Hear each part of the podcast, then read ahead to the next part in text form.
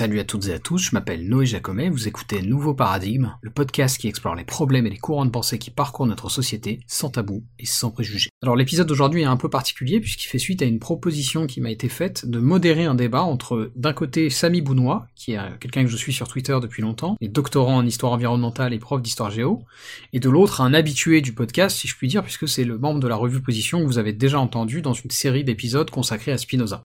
Et donc la conversation du jour aura pour thématique quelque chose d'assez différent, puisque comme vous l'avez vu au titre de l'épisode, on va parler aujourd'hui des limites de la croissance, des limites du modèle capitaliste aussi, et donc de leurs alternatives possibles, qu'elles soient décroissantes ou marxisantes on va dire. Avec Samy et Christophe, on a évoqué plusieurs choses, aussi bien la question de la taille excessive, notre rapport à la technique, les alternatives plus ou moins crédibles à ces choses-là, comme le technosolutionnisme ou la décroissance, et enfin le risque de potentielles dérives autoritaires et réactionnaires dès lors qu'on se penche sur ces questions. On a fait référence à pas mal d'auteurs, que ce soit Gunther Anders, Jacques Ellul, Léopold Kohr et d'autres encore. Je mettrai en description sur YouTube les sources et livres en question. Et quoi qu'il en soit, j'espère que cette conversation un peu technique par moment vous plaira. Et donc sans plus attendre, voici ce débat entre Samy Bounois et Christophe de la revue Position.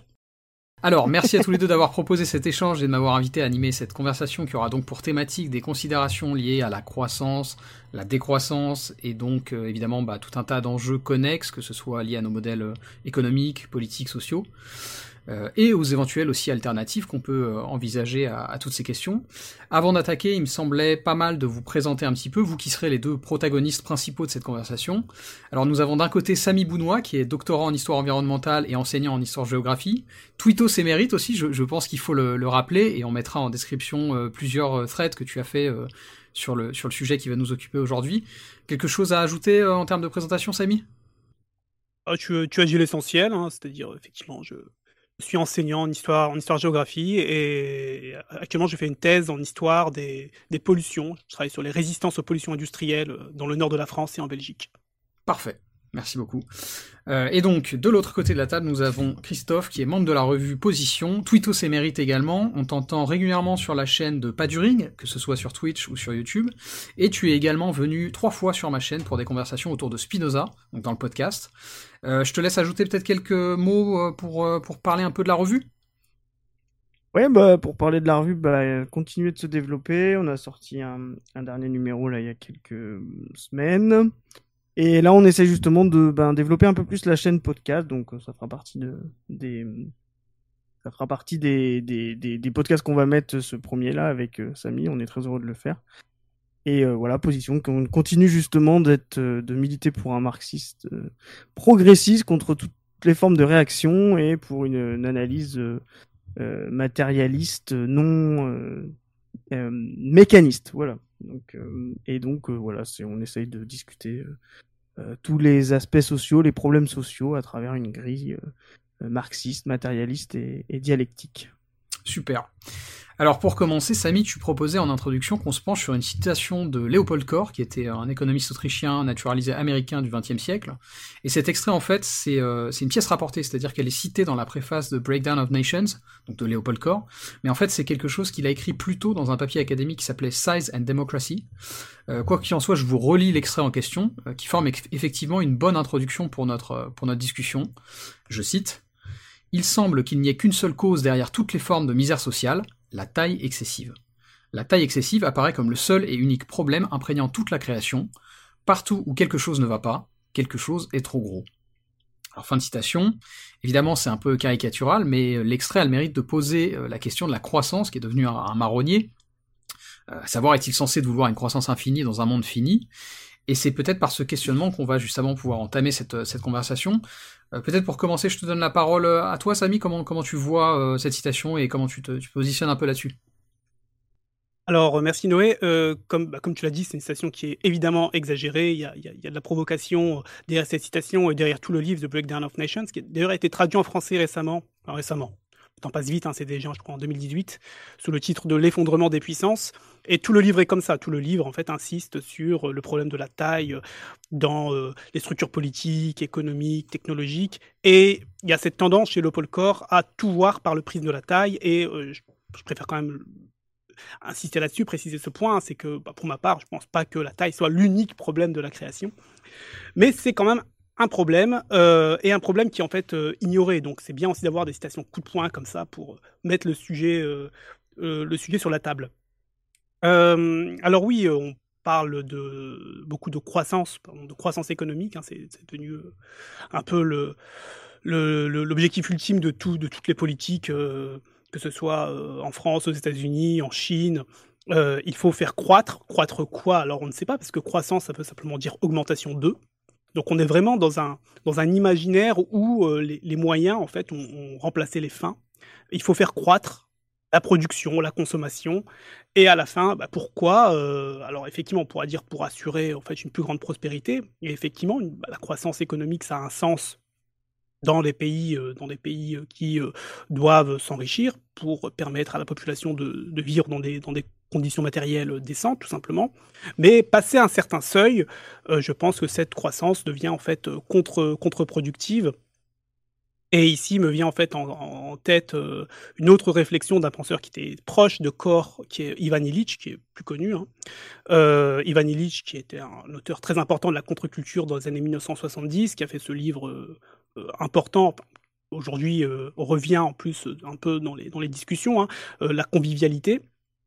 Dans ce livre, Illich décrit notamment ce qu'il appelle les seuils de contre-productivité. Hein. Il explique qu'au-delà d'un certain seuil, une trop forte croissance en fait se retourne contre elle-même et il a cette formule que j'aime beaucoup. Il dit finalement c'est les pompes qui, qui, font couler le bateau. Et je pense qu'on est un peu dans cette situation-là, peut-être pas partout dans le monde, mais en tout cas dans vaste partie du monde développé, c'est-à-dire que euh, la croissance est devenue un problème euh, plutôt qu'elle n'est euh, une solution. Alors voilà quelques mots d'introduction sur, sur le sujet et je laisse, laisse Christophe me répondre s'il le souhaite. Non, mais, non, mais excellente intro et puis qui, je pense, dit, dit les choses. moi, vis-à-vis de cette vis-à-vis de la citation, Bon, je vais la faire avant que, avant que ce soit fini. Je pense que c'est pas la taille qui compte. euh... mais euh... mais avant, comme ça, le sujet est évacué. Euh... Non, clairement, je pense que, comme l'a dit quand même Samy, justement, il a pondéré la, la citation de corps. Euh... La taille euh, est un problème, mais n'est pas le problème. C'est un petit peu, je pense, la, la, différence que je vais, qui va avec la citation vraiment un peu radicale et, et, et très unilatérale de corps. Pourquoi c'est un problème? Ben Justement, là, je vais.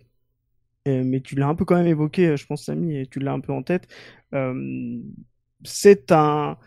C'est vraiment pour, pour dans une analyse marxiste finalement, et là on va se replacer justement dans, dans, dans ce que Marx décrivait dans, à un certain stade de développement, la croissance qui à un moment donné euh, et donc toute cette croissance économique, ce développement économique, le développement de la valeur, il faudra qu'on y revienne un petit peu plus en détail, je pense, après dans la, dans la discussion.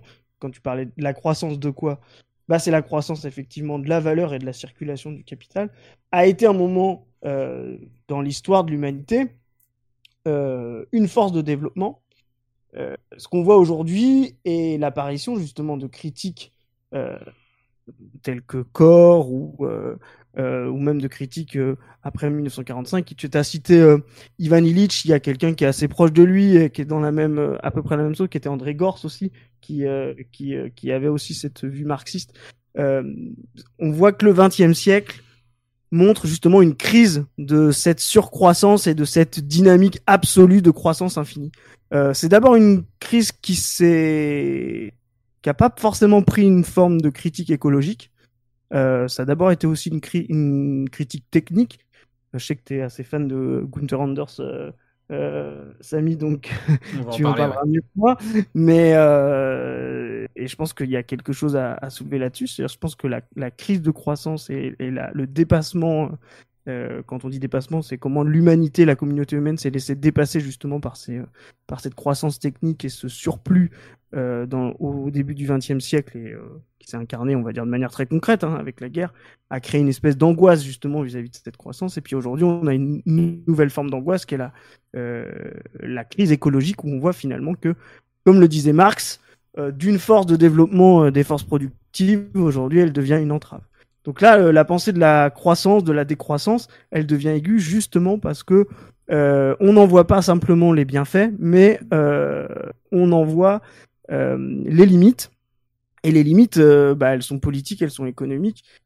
Et je pense que c'est va être l'objet de la discussion. C'est comme je disais, c'est pas le problème en soi, la taille, c'est un problème qui, juste, c'est une force en elle-même, enfin, comment dire, un État en lui-même qui rentre en percussion avec d'autres États.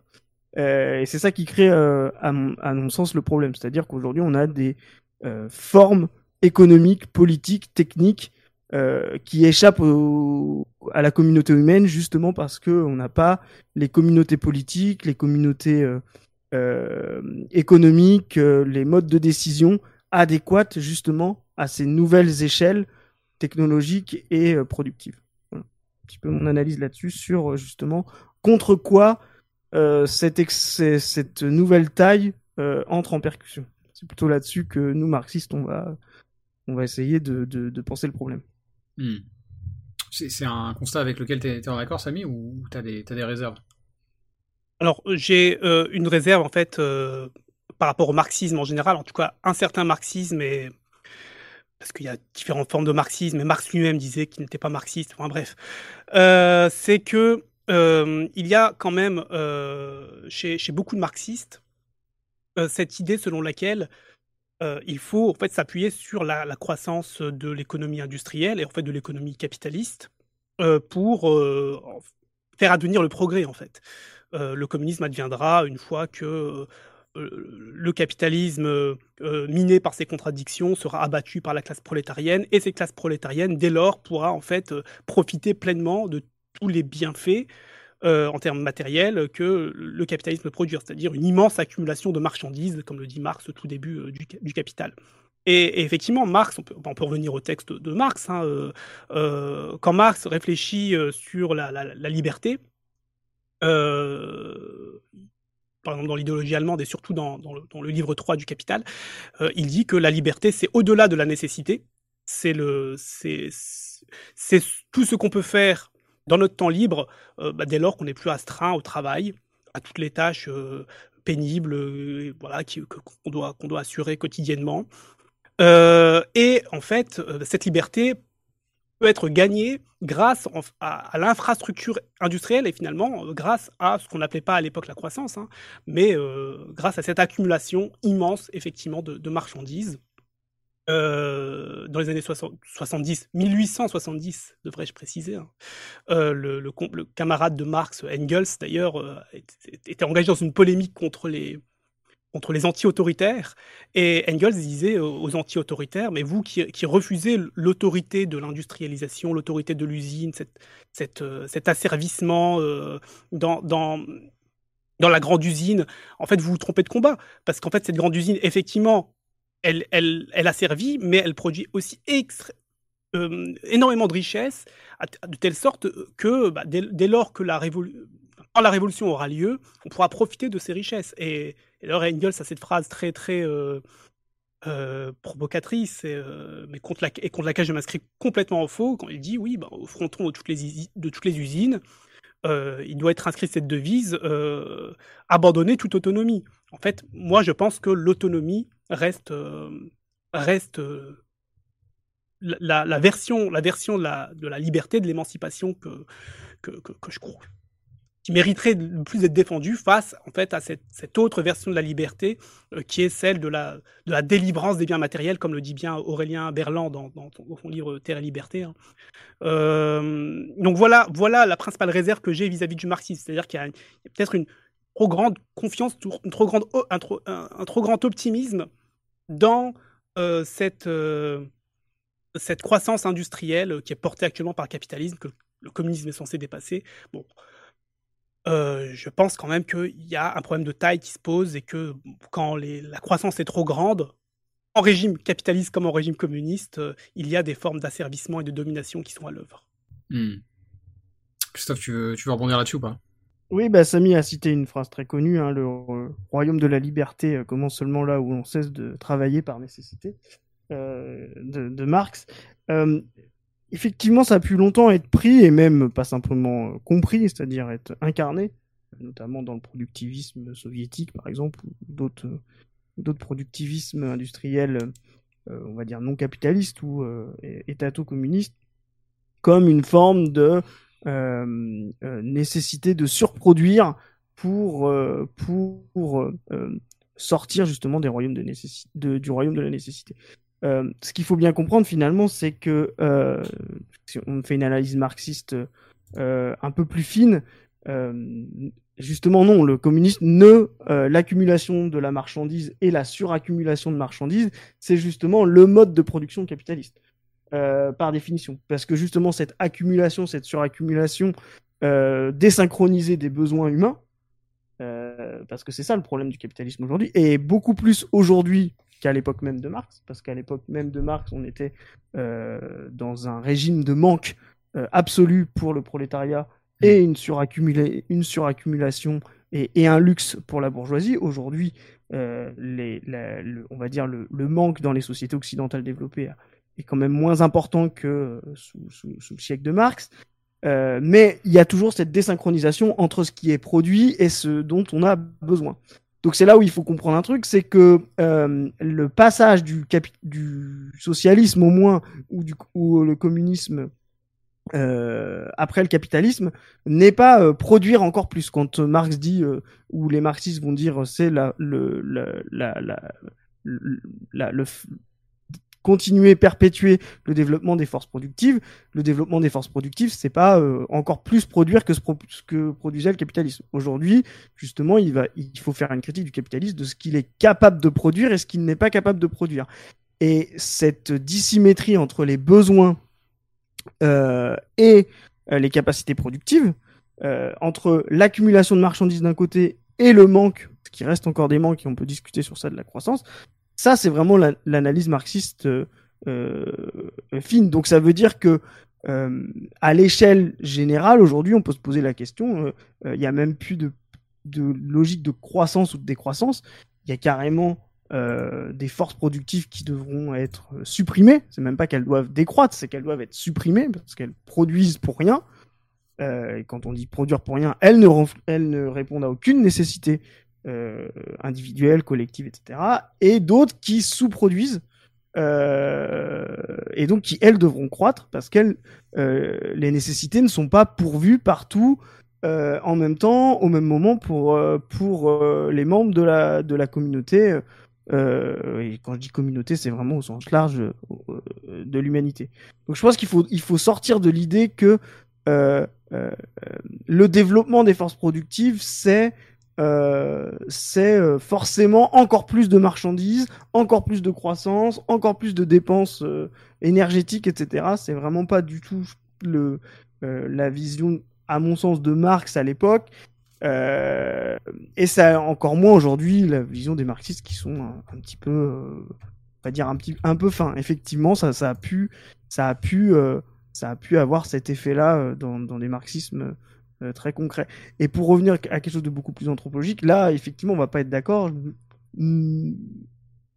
Euh, être marxiste, c'est aussi penser euh, que finalement, il y a clairement un, progrès de l'histoire au sens de, comme l'a dit Marx, sortir du royaume de la nécessité, c'est-à-dire sortir de simplement la survie matérielle donc c'est euh, un combat euh, contre quelque part la nature, enfin l'état de nature. C'est pas la nature ou l'environnement en soi, mais contre l'état de nature de l'homme et, et, et, la nécessité d'être soumis à ses besoins. Mais c'est aussi et surtout un combat au sein des contradictions de la communauté, puisque la communauté et le capitalisme en est un, un exemple, on va dire, le plus parfait et le plus euh, puissant. Euh, Aujourd'hui, l'humanité s'est développée, développe euh, ses moyens d'assouvissement ses besoins, ses forces productives, sa production de marchandises, euh, par l'opposition interne à cette communauté, par la lutte des classes. Donc le marxisme, oui, c'est forcément une sortie euh, du, du, royaume de la nécessité, euh, c'est-à-dire la capacité de se libérer de ses besoins purement matériels, et euh, également une sortie euh, des divisions de l'humanité entre elles, de son, de ses de, des rapports d'exploitation, de ses rapports de sociaux conflictuels, euh, enfin pas conflictuels, contradictoires, parce qu'on va le voir, c'est pas tout à fait la même chose, pour forcément une euh, plus grande réunion et réconciliation de la totalité humaine. Donc ça paraît extrêmement, extrêmement lointain, voire même impossible. Mais il y a quand même, effectivement, faut l'assumer, ce sens-là, dans l'histoire marxiste. Et c'est pour ça que je dis, je finis, c'est vraiment sortir de la contradiction de l'humanité avec elle-même et non pas des conflits. Parce qu'il peut y avoir des conflits qui ne soient pas, qui ne soient pas des contradictions en termes de rapports sociaux. Hmm. Ok. Euh, Samy, des, choses à ajouter là-dessus? Alors euh, oui, oui. Alors déjà, je suis euh, en accord avec euh, certains points. Effectivement, je ne voudrais pas non plus caricaturer la pensée de Marx. Et Christophe a tout à fait raison de souligner le fait que chez Marx, il y a une critique des, de, la, de la fabrication des, des besoins qui, qui, sont produits par, par le capitalisme, besoins qui sont complètement en fait superflus et, euh, à, et à, l'inverse des, des, besoins de base qui ne sont pas remplis. Alors, alors, que le communisme entend, euh, entend mieux, beaucoup mieux gérer ses, ses besoins. Donc là, sur ce point, je suis complètement d'accord. Euh, et je suis aussi d'accord sur le fait que, bon, oui, il faut améliorer les conditions d'existence de, de, de, chacun, de chacune, enfin, dès lors qu'on croit un peu à l'égalité. Euh, qu'on se veut un peu de gauche euh, un peu humaniste, quoi, au sens large, oui, euh, eh bien, eh bien oui, euh, se, se, délivrer de, de, de, de conditions d'existence pénibles, bah, c'est un objectif qui est tout à fait, qui est tout à fait louable. Euh, cependant, je maintiens le fait qu'il y a euh, chez Marx et Engels, et ensuite bien sûr dans le communisme soviétique, euh, une fascination pour la grande industrie, qui, euh, et, et, pour la technologie, on va, on va y revenir, mm -hmm. qui, qui, qui, à mon avis, me pose problème, puisque cette grande industrie et cette euh, technologie euh, extrêmement, extrêmement complexe, en fait, créent également d'autres formes d'aliénation et de, dépendance euh, vis-à-vis -vis de, puissance impersonnelle. Enfin, si, on, se met dans un cadre industrialiste, comme le disait Engels, effectivement, l'autonomie en, tant que capacité à se, à, se, à se charger soi-même, en fait, des choses dites pénibles de, l'existence, eh bien cette, cette capacité-là est en fait annihilée.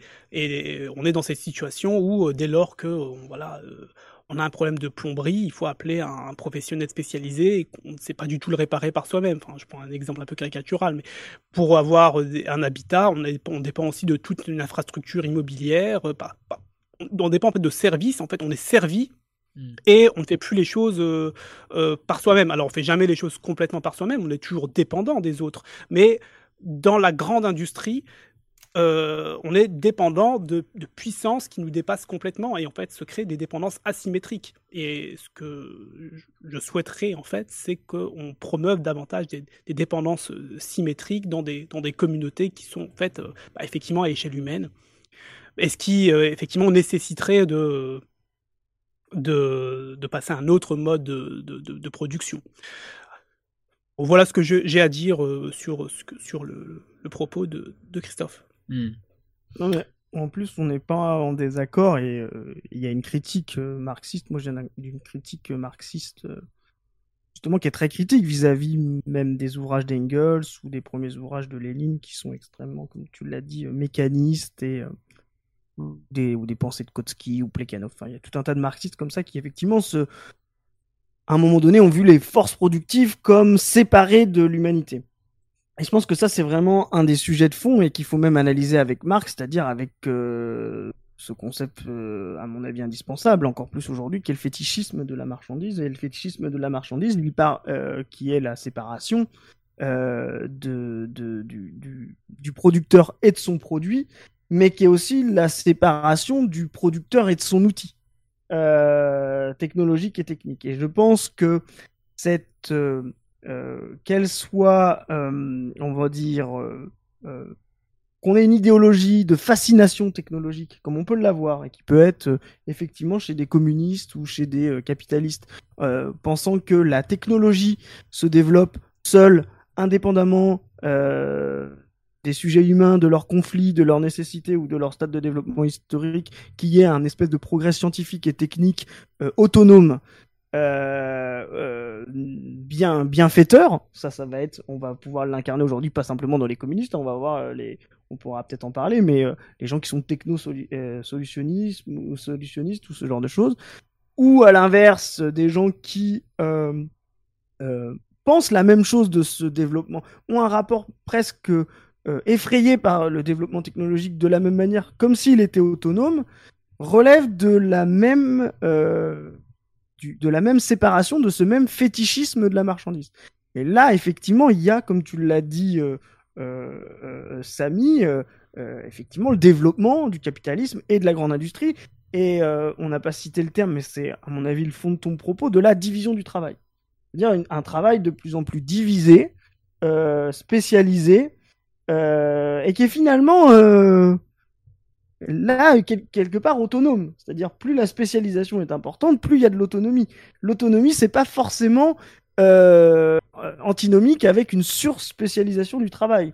Euh, au contraire, justement, ce qu'on a vu dans les grands ateliers, dans les grandes industries, c'est que euh, l'autonomisation et la surspécialisation des tâches étaient plus productives. Alors qu'effectivement, l'hétéronomie, la nécessité de produire euh, collectivement un produit demande justement beaucoup plus de relations interpersonnelles, de discussions, d'échanges, voire même de conflits. Hein, si on produit, euh, euh, si on se met à produire une voiture tous les trois là, plutôt que on se divise, on reçoit des ordres de division de nos tâches chacun dans notre bureau ou chacun dans notre atelier, ben, on va se rendre compte que euh, ben, euh, le fait de la produire ensemble de A à Z à 3, ben, à un moment donné, on va pas être d'accord sur la couleur du siège ou je sais pas quoi, ou sur, ou sur, ou sur sa matière, peu importe. Donc, euh, la surspécialisation et la division du travail telle que la grande industrie l'a promis ne me semble pas forcément justement antinomique avec l'autonomie. Par contre, elle est antinomique avec une forme d'autonomie qui est, on va dire, la que ce que tu essaies, je pense, d'exprimer, hein, Samy, qui est euh, euh, le, le, fait d'être euh, non dépendant. Voilà. Effectivement, cette spécialisation nous ne fait qu'on est autonome, on sait faire qu'une seule tâche, on ne peut faire qu'une seule tâche, on ne nécessite absolument personne pour nous aider à faire cette tâche. Euh, par contre, on est incapable de faire rien d'autre, et ça c'est euh, plutôt plutôt qu'une autonomie, une, solitude ou je sais pas quoi, une, dépossession de soi-même et de ses capacités de, de ses capacités de vie.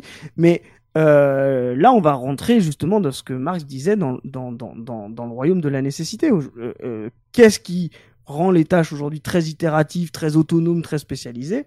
Bah, c'est des gens qui sont encore et toujours dans le royaume de la nécessité plus on est spécialisé dans la, dans la société aujourd'hui, bah, plus on est en bas de l'échelle sociale. Euh, et l'acceptation de ces tâches ultra spécialisées, ultra autonomes, et justement qui refabriquent cette euh, euh, fétichisme de la marchandise, sont des tâches, sont les tâches les, les, qui sont que les gens fournissent justement parce qu'ils sont dans le royaume de la nécessité. Donc hmm. pour un petit peu, voilà un petit peu affiner le propos, voilà, je pense qu'il y a effectivement une peur de la technologie ou une fascination pour la technologie, qui, qui pour moi sont deux expressions, deux formes euh, d'un rapport fétichiste à la technologie, euh, c'est-à-dire qu'il n'est comme si elle était autonome, euh, et qu'effectivement, euh, à partir du moment où on rentre dans ce fétichisme de la marchandise et ce fétichisme de la technologie, eh bien, elle est permise par une surspécialisation, une surdivision du travail, euh, dont effectivement des marxistes euh, ont, ont pu, comment dire, ça a été un problème effectivement du marxisme et tu l'as bien dit, euh, Samy, sortir de l'exploitation et du rapport capitaliste, par exemple l'URSS, mais rester dans la division bourgeoise du travail de la grande industrie, effectivement, c'est une limite.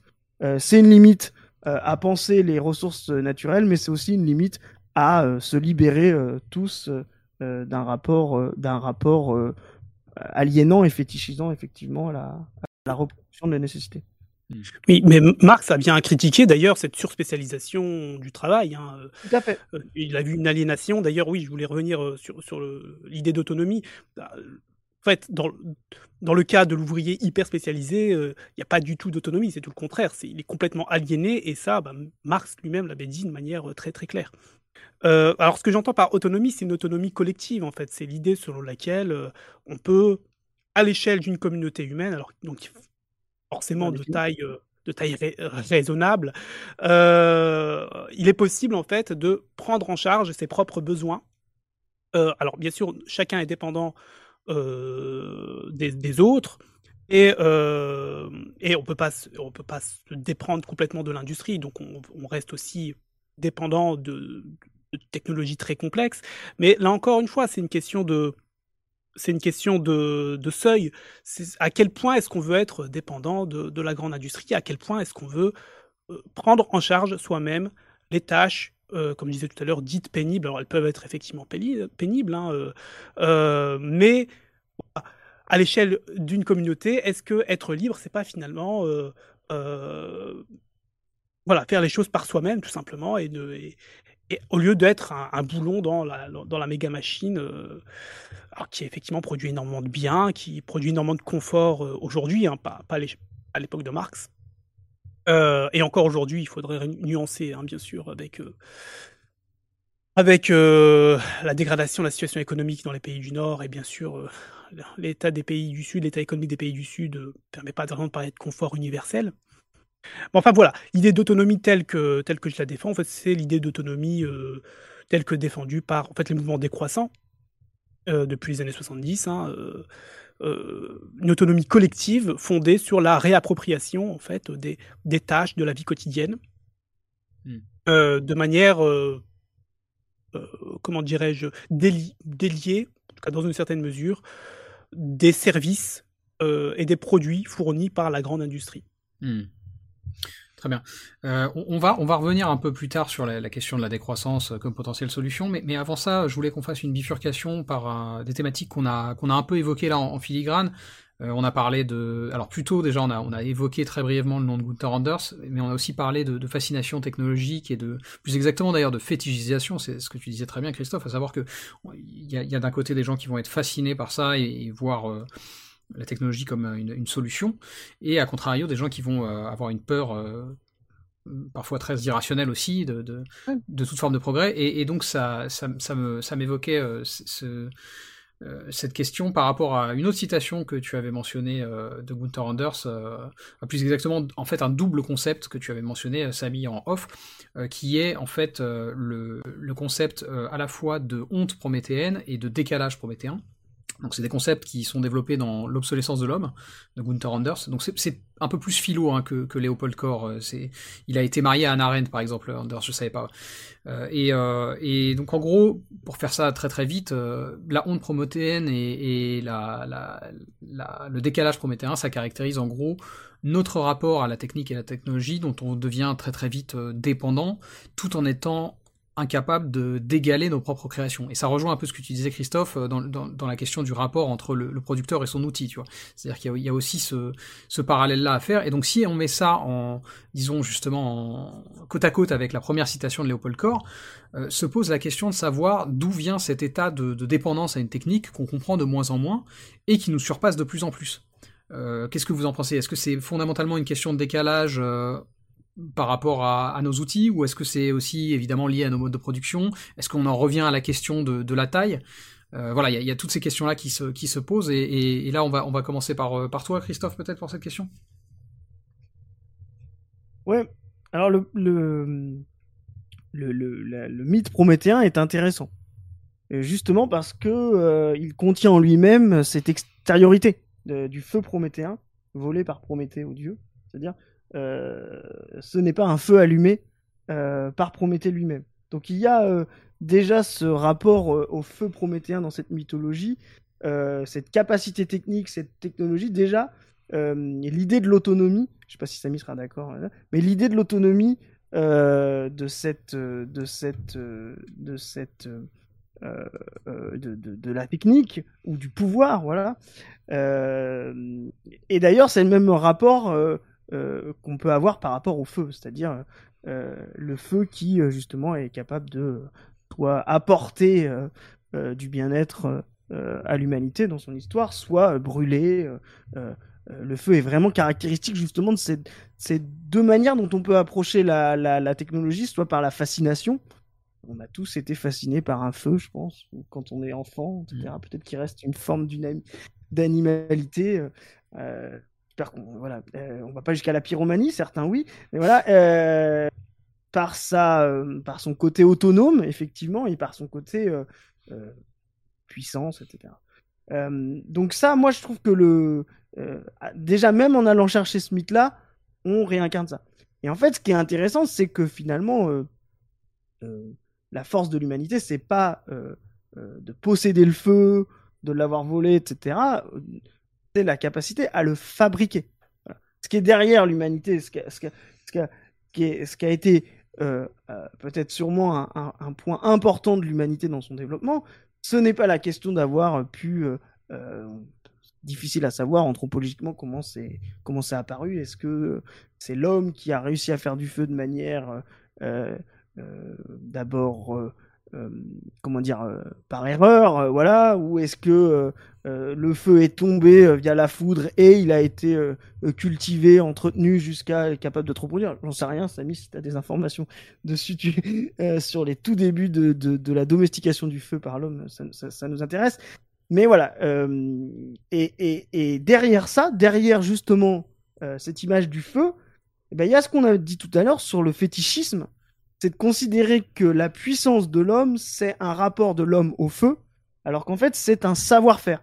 C'est le savoir-faire de même si le feu s'éteint, je connais les outils, je connais les méthodes, je connais la technique pour pouvoir le faire. Euh, et Samy, tu l'as je pense que c'est là l'autonomie euh, dont tu parlais, etc.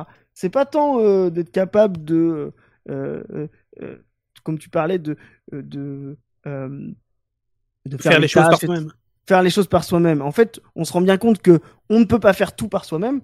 Donc effectivement, l'autonomie individuelle est un manque absolu.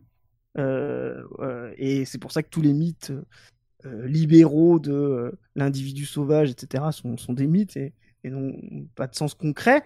et puis en même temps, tu te dis, voilà, quand on est dans, dans, une, dans une trop grosse taille, et c'est ce qu'on a dit tout à l'heure, on ne fait qu'une seule chose.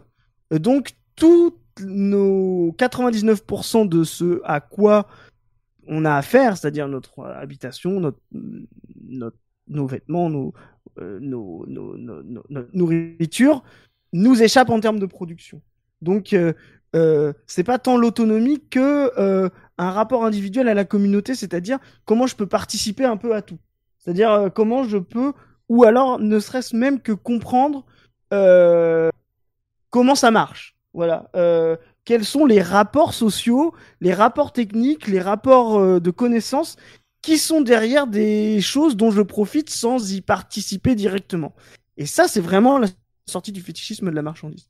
C'est vraiment la sortie, c'est vraiment la sortie de, de ce que, de, de, eh bien, justement, ce que je dis, ce qu'on disait tout à l'heure, est-ce qu'il peut être le feu, c'est-à-dire la fascination pour un, euh, une forme, un être de chaleur, de, de, de couleur, etc. Euh, et comme je disais l'exemple de la fascination enfantine pour le feu, euh, c'est justement parce que l'enfant ne sait pas comment ça fonctionne. Voilà. Euh, je pense qu'on est beaucoup moins fasciné par le feu quand on sait en fabriquer que quand on ne sait pas en fabriquer. et c'est ce rapport-là du fétichisme de la marchandise. Et pour revenir voilà à la technique, effectivement, le développement technique de, des sociétés industrielles etc., à un moment donné, à surspécialiser euh, euh, l'humanité occidentale et à créer des contradictions internes à cette humanité, euh, en termes de classe, etc., qui ont produit des comment dire, une surtechnologisation, une surmarchandisation, jusqu'à des crises énormes qui se sont incarnées technologiquement pendant la guerre, par exemple, et quelque chose qui a été fondamental, qui a été, euh, par exemple, la, qui nous fascine encore aujourd'hui. Hein, il y a eu le film Oppenheimer euh, récemment, etc. L'invention, par exemple, de, la bombe nucléaire, euh, bah, c'est vraiment au même moment qu'une crise fondamentale de la société occidentale, la Seconde Guerre mondiale. et là, on voit vraiment, pour moi, une forme de crise productive. Je pense pas une crise de taille, et on va y revenir et je pense qu'une contradiction dans justement l'appropriation, les moyens d'appropriation euh, du mode technologique, euh, du développement technologique d'un certain stade de l'humanité, là on voit bien que à un moment donné, on a l'impression que parce que la, la technologie échappe à 80%, 99%, que vous voulez, de l'humanité, parce qu'elle est surconcentrée sur des gens extrêmement spécialistes, etc. Euh, d'ailleurs, le film Oppenheimer, qui est pas terrible comme film et intéressant parce qu'on voit même que les gens qui produisent la bombe, je sais pas si vous l'avez vu, euh, eux-mêmes ne savent pas ce qu'ils font. C'est-à-dire ils ont eux-mêmes divisé en labos euh, contradictoires. Ils savent pas trop si euh, ils ne maîtrisent même pas eux-mêmes le processus de la bombe technologique de A à Z. C'est assez intéressant. Et donc ils sont eux-mêmes fascinés par ce qu'ils ont produit. et ça, effectivement, bah, c'est plus pour moi la, la, la condition, c'est-à-dire cette spécialisation, cette non-démocratisation de la production, cette surdivision du travail, qui est la crise fondamentale euh, de la société occidentale euh, euh, et de ce que tu disais, Samy, de, sur le voilà sur le, manque d'autonomie qu'on va que la taille en elle-même. Je pense là en termes communistes ou marxistes, nous on pense qu'il y a des rapports sociaux adéquats au niveau de taille où on est aujourd'hui. On pense qu'il n'y a pas en soi une taille, enfin, ou des tailles bonnes pour l'humanité et des tailles excessives des tailles minimales et des tailles excessives. Ça, ça voudrait dire qu'il y a, à un moment donné, quelque part, matériellement, historiquement, un indépassable, un éternel en termes de, taille de communauté qui est, euh, qui est euh, euh, à trouver, à choisir et à maintenir. Là, non, pour nous, c'est historique. Et là, effectivement, ce qui se passe dans la société, c'est qu'il y a entre, entre les capacités productives, les forces productives aujourd'hui et les rapports sociaux qui, qui, qui, comment dire, qui ordonnance ces, ces rapports productifs, bah, il y a un, écart euh, qui crée de l'angoisse ou qui crée de la fascination et qui est la source du problème plutôt que la taille des forces productives. Hmm. Je te laisse rebondir, Samy. Alors oui, euh, j'ai un désaccord puisque voilà, pour moi la taille ça compte. et, et, et, notamment, euh, on parlait de, de, systèmes technologiques et je voulais revenir sur cette notion de, de décalage, de décalage prométhéen formulé par Gunther Anders, qui a un concept à mon avis fondamental. Alors qu'entend euh, Gunther Anders euh, par, par ce concept? Il entend en fait la, disjonction entre ce qu'il appelle notre, notre réussite prométhéenne, c'est-à-dire notre capacité à créer euh, une industrie qui est effectivement extrêmement complexe, une profusion de biens, une technologie qui est, qui est plus que sophistiquée, etc. Donc voilà, d'une part, euh, nous réussissons en tant que fils de Prométhée dans cette capacité à produire, mais, d'autre part, nous échouons dans notre, notre, capacité à nous représenter et à nous imaginer ce que nous produisons. Euh, alors l'exemple de d'Oppenheimer a été, cité, c'est aussi un exemple que cite Gunther Anders. Alors ce concept, il, le développe notamment dans son grand livre L'obsolescence de l'homme, paru en 1956. Euh, Anders dit, d'ailleurs, toute sa réflexion sur le décalage prométhéen part en fait de la bombe nucléaire. Euh, la bombe nucléaire, bah, nous savons la produire. Alors nous savons ses effets, nous savons euh, quels, seraient, les effets d'une guerre nucléaire, c'est-à-dire des, dizaines, des centaines de millions de morts. Euh, ce serait une catastrophe sans précédent. Mais, ajoute Günther Anders, nous le savons seulement. C'est-à-dire que nous ne pouvons pas nous le représenter sur un plan moral, sur le plan de la responsabilité, euh, nous ne pouvons pas nous l'imaginer, tout simplement. Euh, et c'est cela que, que Gunther Anders appelle, le, décalage. Et ce décalage a aussi un impact effectivement sur euh, notre, notre capacité ou non à être autonome, puisque bah, dès lors que nous dépendons de, gigantesques infrastructures industrielles, économiques, techniques, se crée aussi un décalage entre ce que nous produisons collectivement au sein de, cette, ces structures et, et, nos possibilités euh, réelles. On en a parlé euh, tout à l'heure, je, n'y reviens pas. Donc euh, ça, c'est un problème lié, à mon avis, à ce qu'on peut appeler la taille excessive. Ça ne veut pas dire qu'il y a une taille qui est la bonne pour, pour, les siècles des, pour les siècles des siècles, mais voilà, si on est attaché à des formes d'autonomie, encore une fois collective, et, et, à une, volonté de nous désaliéner en fait, de grands systèmes techniques. À mon avis, le problème de la taille des, infrastructures technologiques doit être euh, pris en compte. Alors quand je parle de taille, on peut aussi parler de, complexité, euh, aussi de concentration. De, concentration, oui, voilà, c'est le mot mm. que je cherchais. Merci. Mm, mm, euh, et ce sont, voilà, ce sont des problèmes, à mon avis, inscrites euh, matériellement dans ces infrastructures euh, gigantesques. Et pas seulement dans ces infrastructures gigantesques, mais dans leur gigantisme même, en fait. Je suis pas en désaccord. Euh, et juste, je vais ajouter, je pense qu'on peut se retrouver. Il y a un problème dans cette taille, mais quand on parle de problème de taille, c'est toujours avec, il y a toujours un prédicat derrière qui est par rapport à autre chose. la taille en soi n'a pas de sens si on ne le compare pas à autre chose de plus petit ou plus, ou plus grand. Donc est-ce que c'est la taille en soi par rapport à un autre stade de développement euh, de l'humanité, auquel cas ce serait qui dire qu'il y a des, moments historiques supérieurs à d'autres en termes de taille, ou est-ce que c'est comme nous, comme j'essayais de le dire tout à l'heure, je sais pas si j'ai été clair, euh, n'hésitez pas à me reprendre, hein. euh, justement c'est il n'y a pas en face les moyens politiques, de relations interpersonnelles, les rapports sociaux, justement pour gérer cette taille. Et c'est là où on va dire que ce décalage euh, euh, prométhéen, c'est justement plutôt euh, un, décalage entre les rapports sociaux tels qu'ils sont aujourd'hui et les forces productives de l'autre côté. Et la tâche matérialiste et communiste, elle est au bout, nous on se voit comme ça, c'est justement de rééquilibrer les deux. Parce que la taille en soi ne dit rien. Euh, il faut toujours comparer ça à quelque chose. Donc est-ce qu'on le compare à euh, des rapports euh, Parce que tu pourrais très bien imaginer des communautés en termes technologiques extrêmement précaires, extrêmement basiques, avec une surdivision du travail.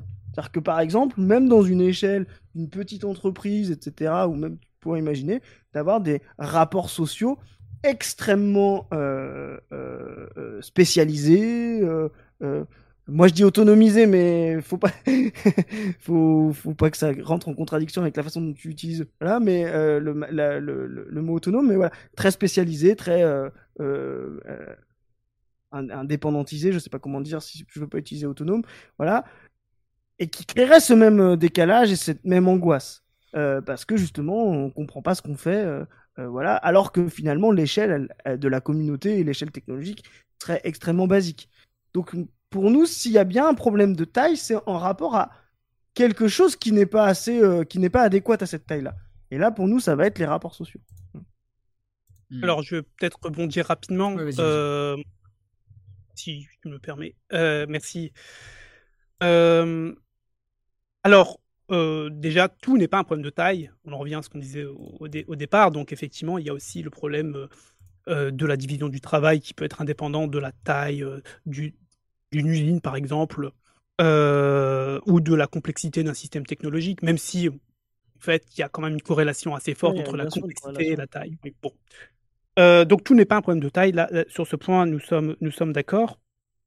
Euh, mais du coup, j'ai oublié le point sur lequel je voulais rebondir. non? oui, oui, voilà, c'est ça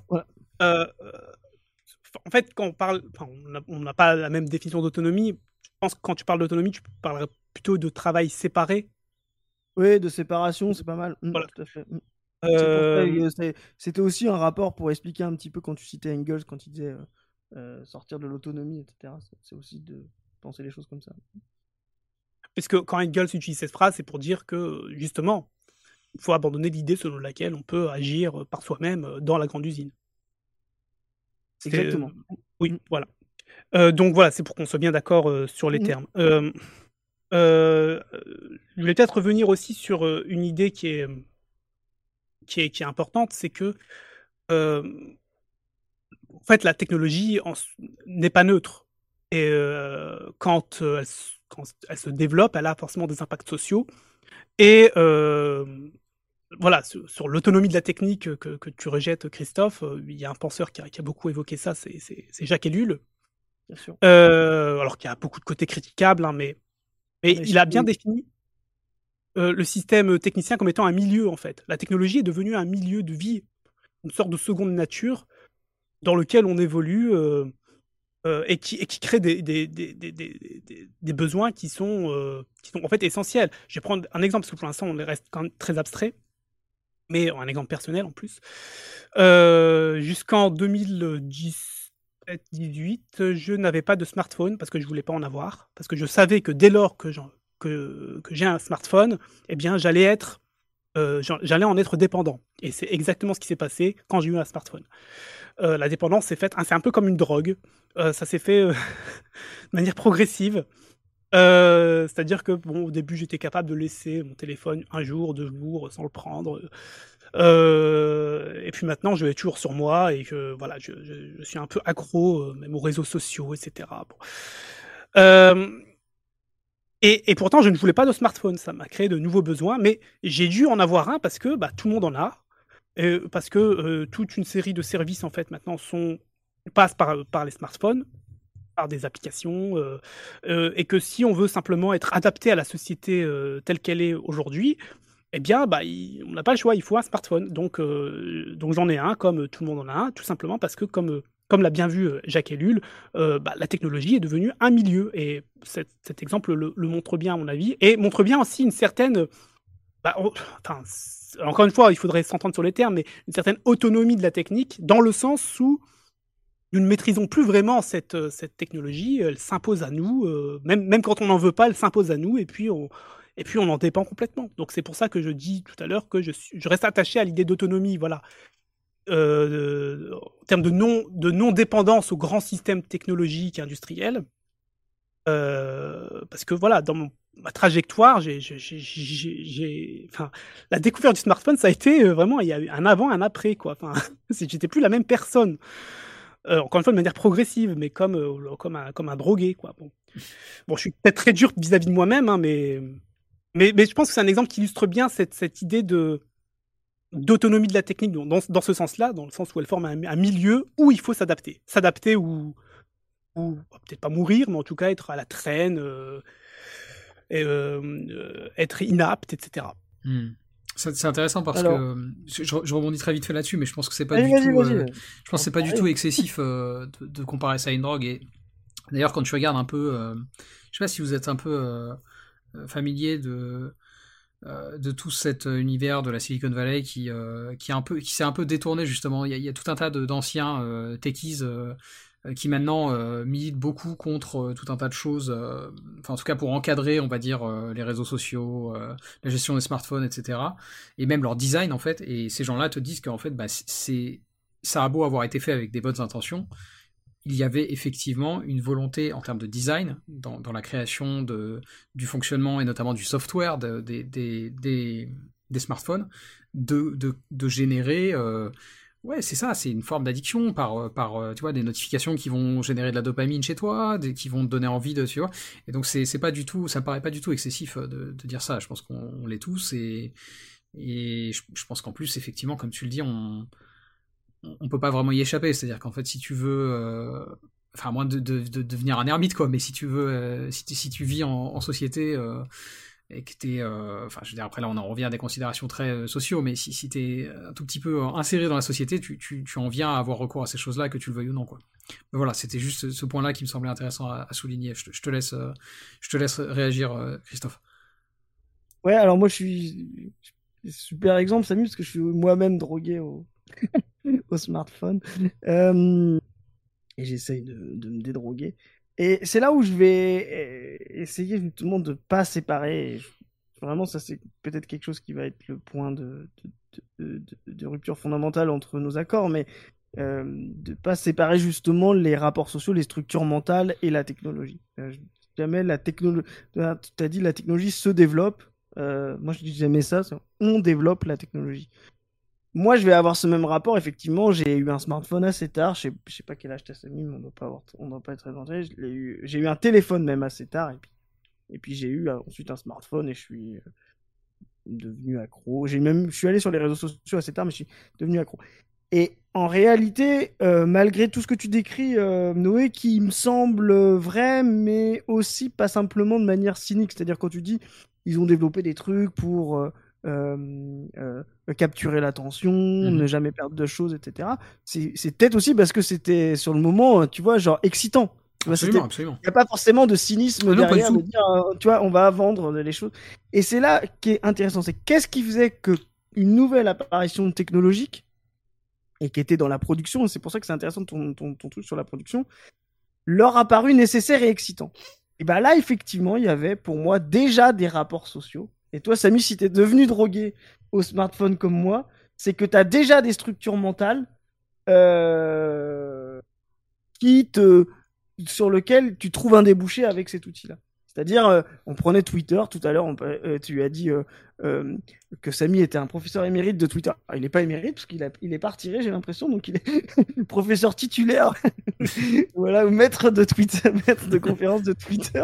Mais, mais, et ben ouais, parce qu'il faut assumer ça aussi. Peut-être qu'effectivement, on a est dans une phase de développement où on a aussi des structures mentales où effectivement le smartphone euh, correspond.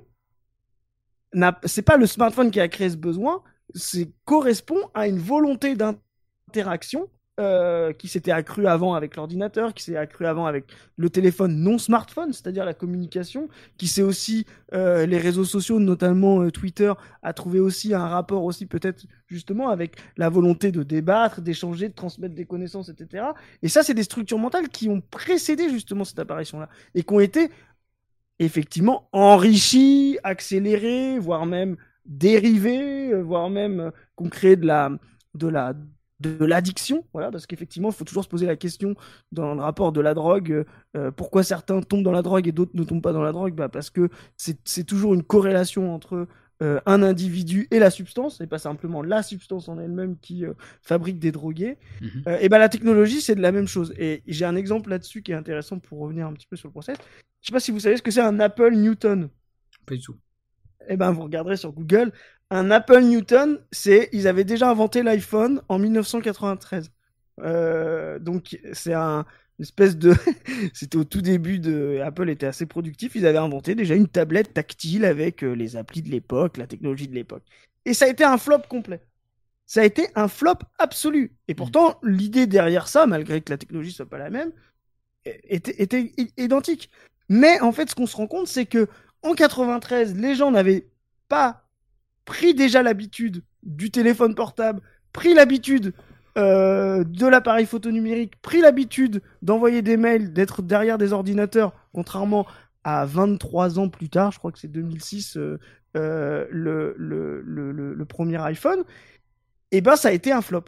C'est là où on dit, bah, la, la technologie qui est autonome, bah non. Parce que justement, si c'était elle qui était autonome, dès le départ, elle aurait pu créer ce besoin-là en elle-même, l'Apple Newton en 93. Ben non, les structures mentales, les rapports sociaux, le rapport qu'on avait à la communication n'étaient pas encore mûrs pour pouvoir euh, faire de cette technologie euh, ben, quelque chose de comment dire de d'indispensable mais comme avant euh, la voiture comme avant le téléphone comme avant la roue etc et, et, et, donc ça veut dire que l'addiction que tu as, Samy, ou que j'ai au smartphone, ne réside pas simplement dans la technologie et dans cet outil. Hmm. Oui, oui, non, mais je suis, je suis d'accord là-dessus. Hein. Et quand tu dis euh, on développe la technologie, oui, oui. Alors j'étais un peu vite en disant la technologie. Ouais, mais c'est pas neutre. Hmm, parce que c'est. Tu vois, il y a toujours. Euh, moi, je dis éviter de. Ça, on crée des besoins. Non, c'est un peu plus compliqué que ça. Je pense que des besoins se créent et à un moment donné, on y répond et on amplifie ces besoins. Effectivement, hein. euh, il y, a des, y a des conflits aussi entre les besoins. Voilà, à un moment donné, euh, peut-être tu pouvais encore résister au smartphone et puis à un moment tu peux plus quoi. Comme tu pouvais résister à la voiture et puis à un moment tu peux plus. Donc euh, voilà. Mm. Ah, le, cas de la voiture est un bon exemple puisque aujourd'hui on on conçoit pas de société sans voiture. Voilà, toutes nos villes, je parle du monde développé, mais pas seulement du monde développé, sont construites autour de la de la voiture individuelle. Euh, avec les, les, les, routes, euh, euh, les, les, stations essence, etc. Enfin, les, les, routes qui ont accaparé complètement l'espace, mais ça c'était impensable à la fin du 19e siècle et au début du 20e siècle, quand la voiture est apparue, que c'était un, luxe de bourgeois en fait, et il y avait énormément de conflits en fait contre l'imposition de la voiture individuelle dans, en France, aux États-Unis, même en Suisse. En Suisse, c'est l'historien Jean-Baptiste Fressos qui rapporte ça dans les années 1910-1920, euh, si je dis pas de bêtises. Il y a eu toute une série de, votes, en fait, pour ou contre la voiture, et les gens votaient non, en disant Ah, on veut bien, on veut bien les ambulances, oui, les pompiers, oui, ça c'est utile, ça peut aider la communauté, mais la voiture individuelle qui va reconfigurer tout l'espace, là, on n'en veut pas. Et effectivement, la voiture s'est imposée, puisque derrière, il y avait, oui, des intérêts industriels qui, ont ont favorisé cette technologie-là. Mais en fait, ce, que, ce, que, ce, sur quoi je voulais insister quand je disais que la, technologie forme un milieu de vie, c'est que bah, dès lors que, dès lors que, encore une fois, il y a des problèmes de taille qui se posent quand la voiture n'est plus le luxe de quelques bourgeois, mais que tout le monde doit avoir une voiture individuelle, qui a, je ne sais pas combien de centaines de millions de voitures en circulation sur Terre. dès lors que le, ah oui, milliards, milliards sur, les millions. Euh, les chiffres sont tellement énormes qu'on ne peut même plus les concevoir. Bon. Euh, c'est encore une fois le décalage. Euh, donc, et, ben, le smartphone, c'est la même chose. Il y a peut-être plus d'un milliard de smartphones en circulation. et c'est en cela que les besoins deviennent, deviennent naturels, en fait. C'est pour ça que, comme je le disais aussi, la, la, technologie devient une seconde nature, voilà, pour reprendre un terme de, un autre philosophe, ces philosophes-là, Jacques Ellul, sont très proches, mais un autre philosophe, Langdon Biner, euh, mm. appelle la, seconde nature de la technologie, hein, euh, qui, euh, qui, en fait est tout sauf neutre, parce que ça aussi c'est un mythe. on est peut-être d'accord là-dessus. Hein, bah, justement, si on, aussi, juste pour être clair, justement pour le fait qu'elle ne soit pas autonome, c'est aussi pour éviter de penser sa neutralité. Oui, voilà. Alors, tout le problème est aussi dans le concept de peut-être d'autonomie que, bon, personnellement, j'emploie pas toujours. Là, j'évoquais euh, Jacques Ellul, donc comme c'est son concept, j'ai repris l'idée de neutralité de la technique, mais ce que je veux dire, c'est d'autonomie de la technique, pardon. Mais ce que je veux dire par, par là, c'est que la technologie est tout sauf neutre, qu'elle est traversée de politiques, d'enjeux sociaux, euh, culturels, qu'elle façonne le monde. Euh, et qu'elle finit par s'imposer à nous. Euh, c'est aussi euh, sur ce point que je voulais insister. Et c'est en ce sens que Jacques Ellul employait d'ailleurs le terme d'autonomie euh, de la technique. Mais on mm. est d'accord. Hein. Et attention, pour moi, l'autonomie de la technique a une réalité réelle, c'est-à-dire dans son apparence, dans, sa, dans, sa, dans son phénomène, veut, dans sa manifestation. Effectivement, c'est ce qu'on disait tout à l'heure, c'est le, la crise de nos sociétés rend la, la, la, technologie comme autonome. Et justement par la spécialisation, parce que, euh, comme tu l'as dit tout à l'heure, euh, euh, Samy, il y a des choses qui nous, qui nous sont imposées sur lesquelles on n'a pas de participation parce que la division du travail et les rapports sociaux ne le permettent pas. Donc effectivement, c'est comme tu disais, si tu voulais résister au smartphone, c'était quasiment impossible. Et là, de fait, cette autonomie, et c'est là où moi je. On a, cité Illich, Gors, Ellul, bon, c'est vraiment des philosophes des années 60-70 qui, euh, qui, qui sont quand même dans la même dynamique, tu vois, euh, à mon sens, euh, et, et, et, qui ont un rapport marxien ou marxiste, mais qui sont assez critiques aussi d'autres aspects. c'est là où moi, c'est des travaux qui m'intéressent, mais pour moi, ils, ils, ils ne décrivent qu'une forme de réalité, on va dire, sensible, perçue, euh, pas de réalité concrète. C'est-à-dire, derrière, c'est comme le fétichisme de la marchandise de, de Marx.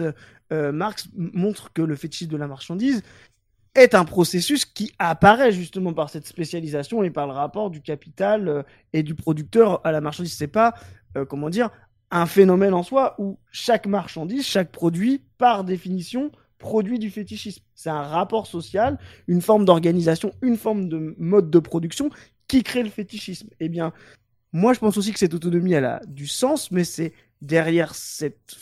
C'est pas la technique en elle-même qui est autonome, c'est nos rapports sociaux qui nous la rendent phénoménologiquement autonome. Voilà. Et clairement, effectivement, je pense que là-dessus on sera d'accord, c'est contre ça qu'on doit se battre. Euh, et donc, euh, peut-être que là on n'aura pas les mêmes moyens. Est-ce que c'est un rapport politique sur lequel moi je vais insister? Ou est-ce que c'est un rapport effectivement euh, de reconstruction, re, pas ce qu'on peut dire, re scalarisation, rééchelle, comme on dit, euh, la euh, rescalabilisation, voilà, bah, de, de, décroissance, ou de, c'est même pas une décroissance, c'est peut-être une, une, une, ouais, une, une, remise à l'échelle.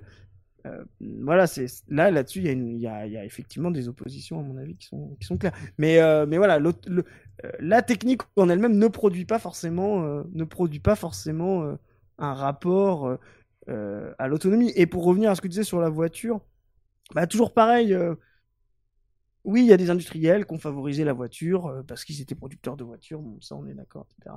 Mais l'émergence de la voiture, si on prend euh, la voiture, euh, elle a longtemps resté, elle est longtemps restée, comme tu disais, un, ah, tu disais un privilège de bourgeois, même un amusement de bourgeois. Parce qu'au départ, elle allait moins vite que le, cheval, en fait. donc c'était justement cette volonté d'être auto mobilé, euh, tu vois, donc il y a cet rapport d'autonomie aussi qui est intéressant. Euh, et, il a fallu justement des rapports sociaux nouveaux, la société de consommation, euh, pour que la voiture apparaisse pas simplement comme un objet de consommation, mais une nécessité logistique de consommation. C'est-à-dire, par exemple, ce qu'on oublie de voir dans la dans, l'installation de la voiture, de la route, etc., c'est que c'est toute une logistique, tout un rapport même à l'alimentation, c'est-à-dire, c'est l'arrivée du frigo. À partir du moment où tu peux mettre l'équivalent de 100 litres euh, de nourriture chez toi, il faut que tu puisses être capable de transporter 100 litres euh, de mmh. nourriture. Donc, c'est aussi l'invention du supermarché. Et tous ces rapports sociaux-là, c'est-à-dire ce rapport à une nouvelle forme d'abondance, euh, on va dire dans les années 30 aux États-Unis, et puis bah, surtout après la guerre pour l'intégralité du monde occidental, eh ben, a permis aussi la voiture sans que les industriels pro-bagnole euh, n'y soient pour quoi que ce soit. Mais c'était un nouveau rapport social, un nouveau mode, un nouveau stade de développement des forces productives et des structures mentales qui ont fait de la voiture. C'est souvent ce qu'on oublie. C'est, euh, moi je dis souvent, c'est le supermarché, la route, la voiture, le frigo. Tout ça est connexe parce que le mode de production permettait justement de ne plus avoir à faire son marché tous les jours. Hmm. Oui, je suis d'accord. Je suis complètement d'accord avec ce que tu viens de dire. Très bien. Alors, je, je, je, je rembraye parce qu'on est déjà à une heure à peu près de, conversation. mais, euh, mais effectivement, donc face à tous ces constats qu'on vient de, qu'on vient de faire, euh, se pose une question qu'on a déjà évoquée en filigrane, qui est celle de, de la décroissance comme potentielle solution. C'est une notion qui est pas nouvelle, ça a quoi Ça a 50 ans à peu près, mais, mais euh, qui est peut-être un peu plus centrée dans les courants mainstream ces dernières années. Euh, notamment avec des gens, bah, en France, moi je pense à quelqu'un comme Jean Covici, qui a, quand même un discours euh, au moins partiellement décroissant. Et donc je voulais savoir, voilà, comment, comment vous, vous voyez cette question tous les deux. Je pense que vous n'êtes pas forcément totalement alignés. Euh, donc voilà, est-ce que c'est une, vraie solution ou est-ce que c'est simplement une rustine finalement? En commençant par toi, Samy. Alors la, bonne question, à mon avis, c'est que faire décroître en fait, puisque mhm.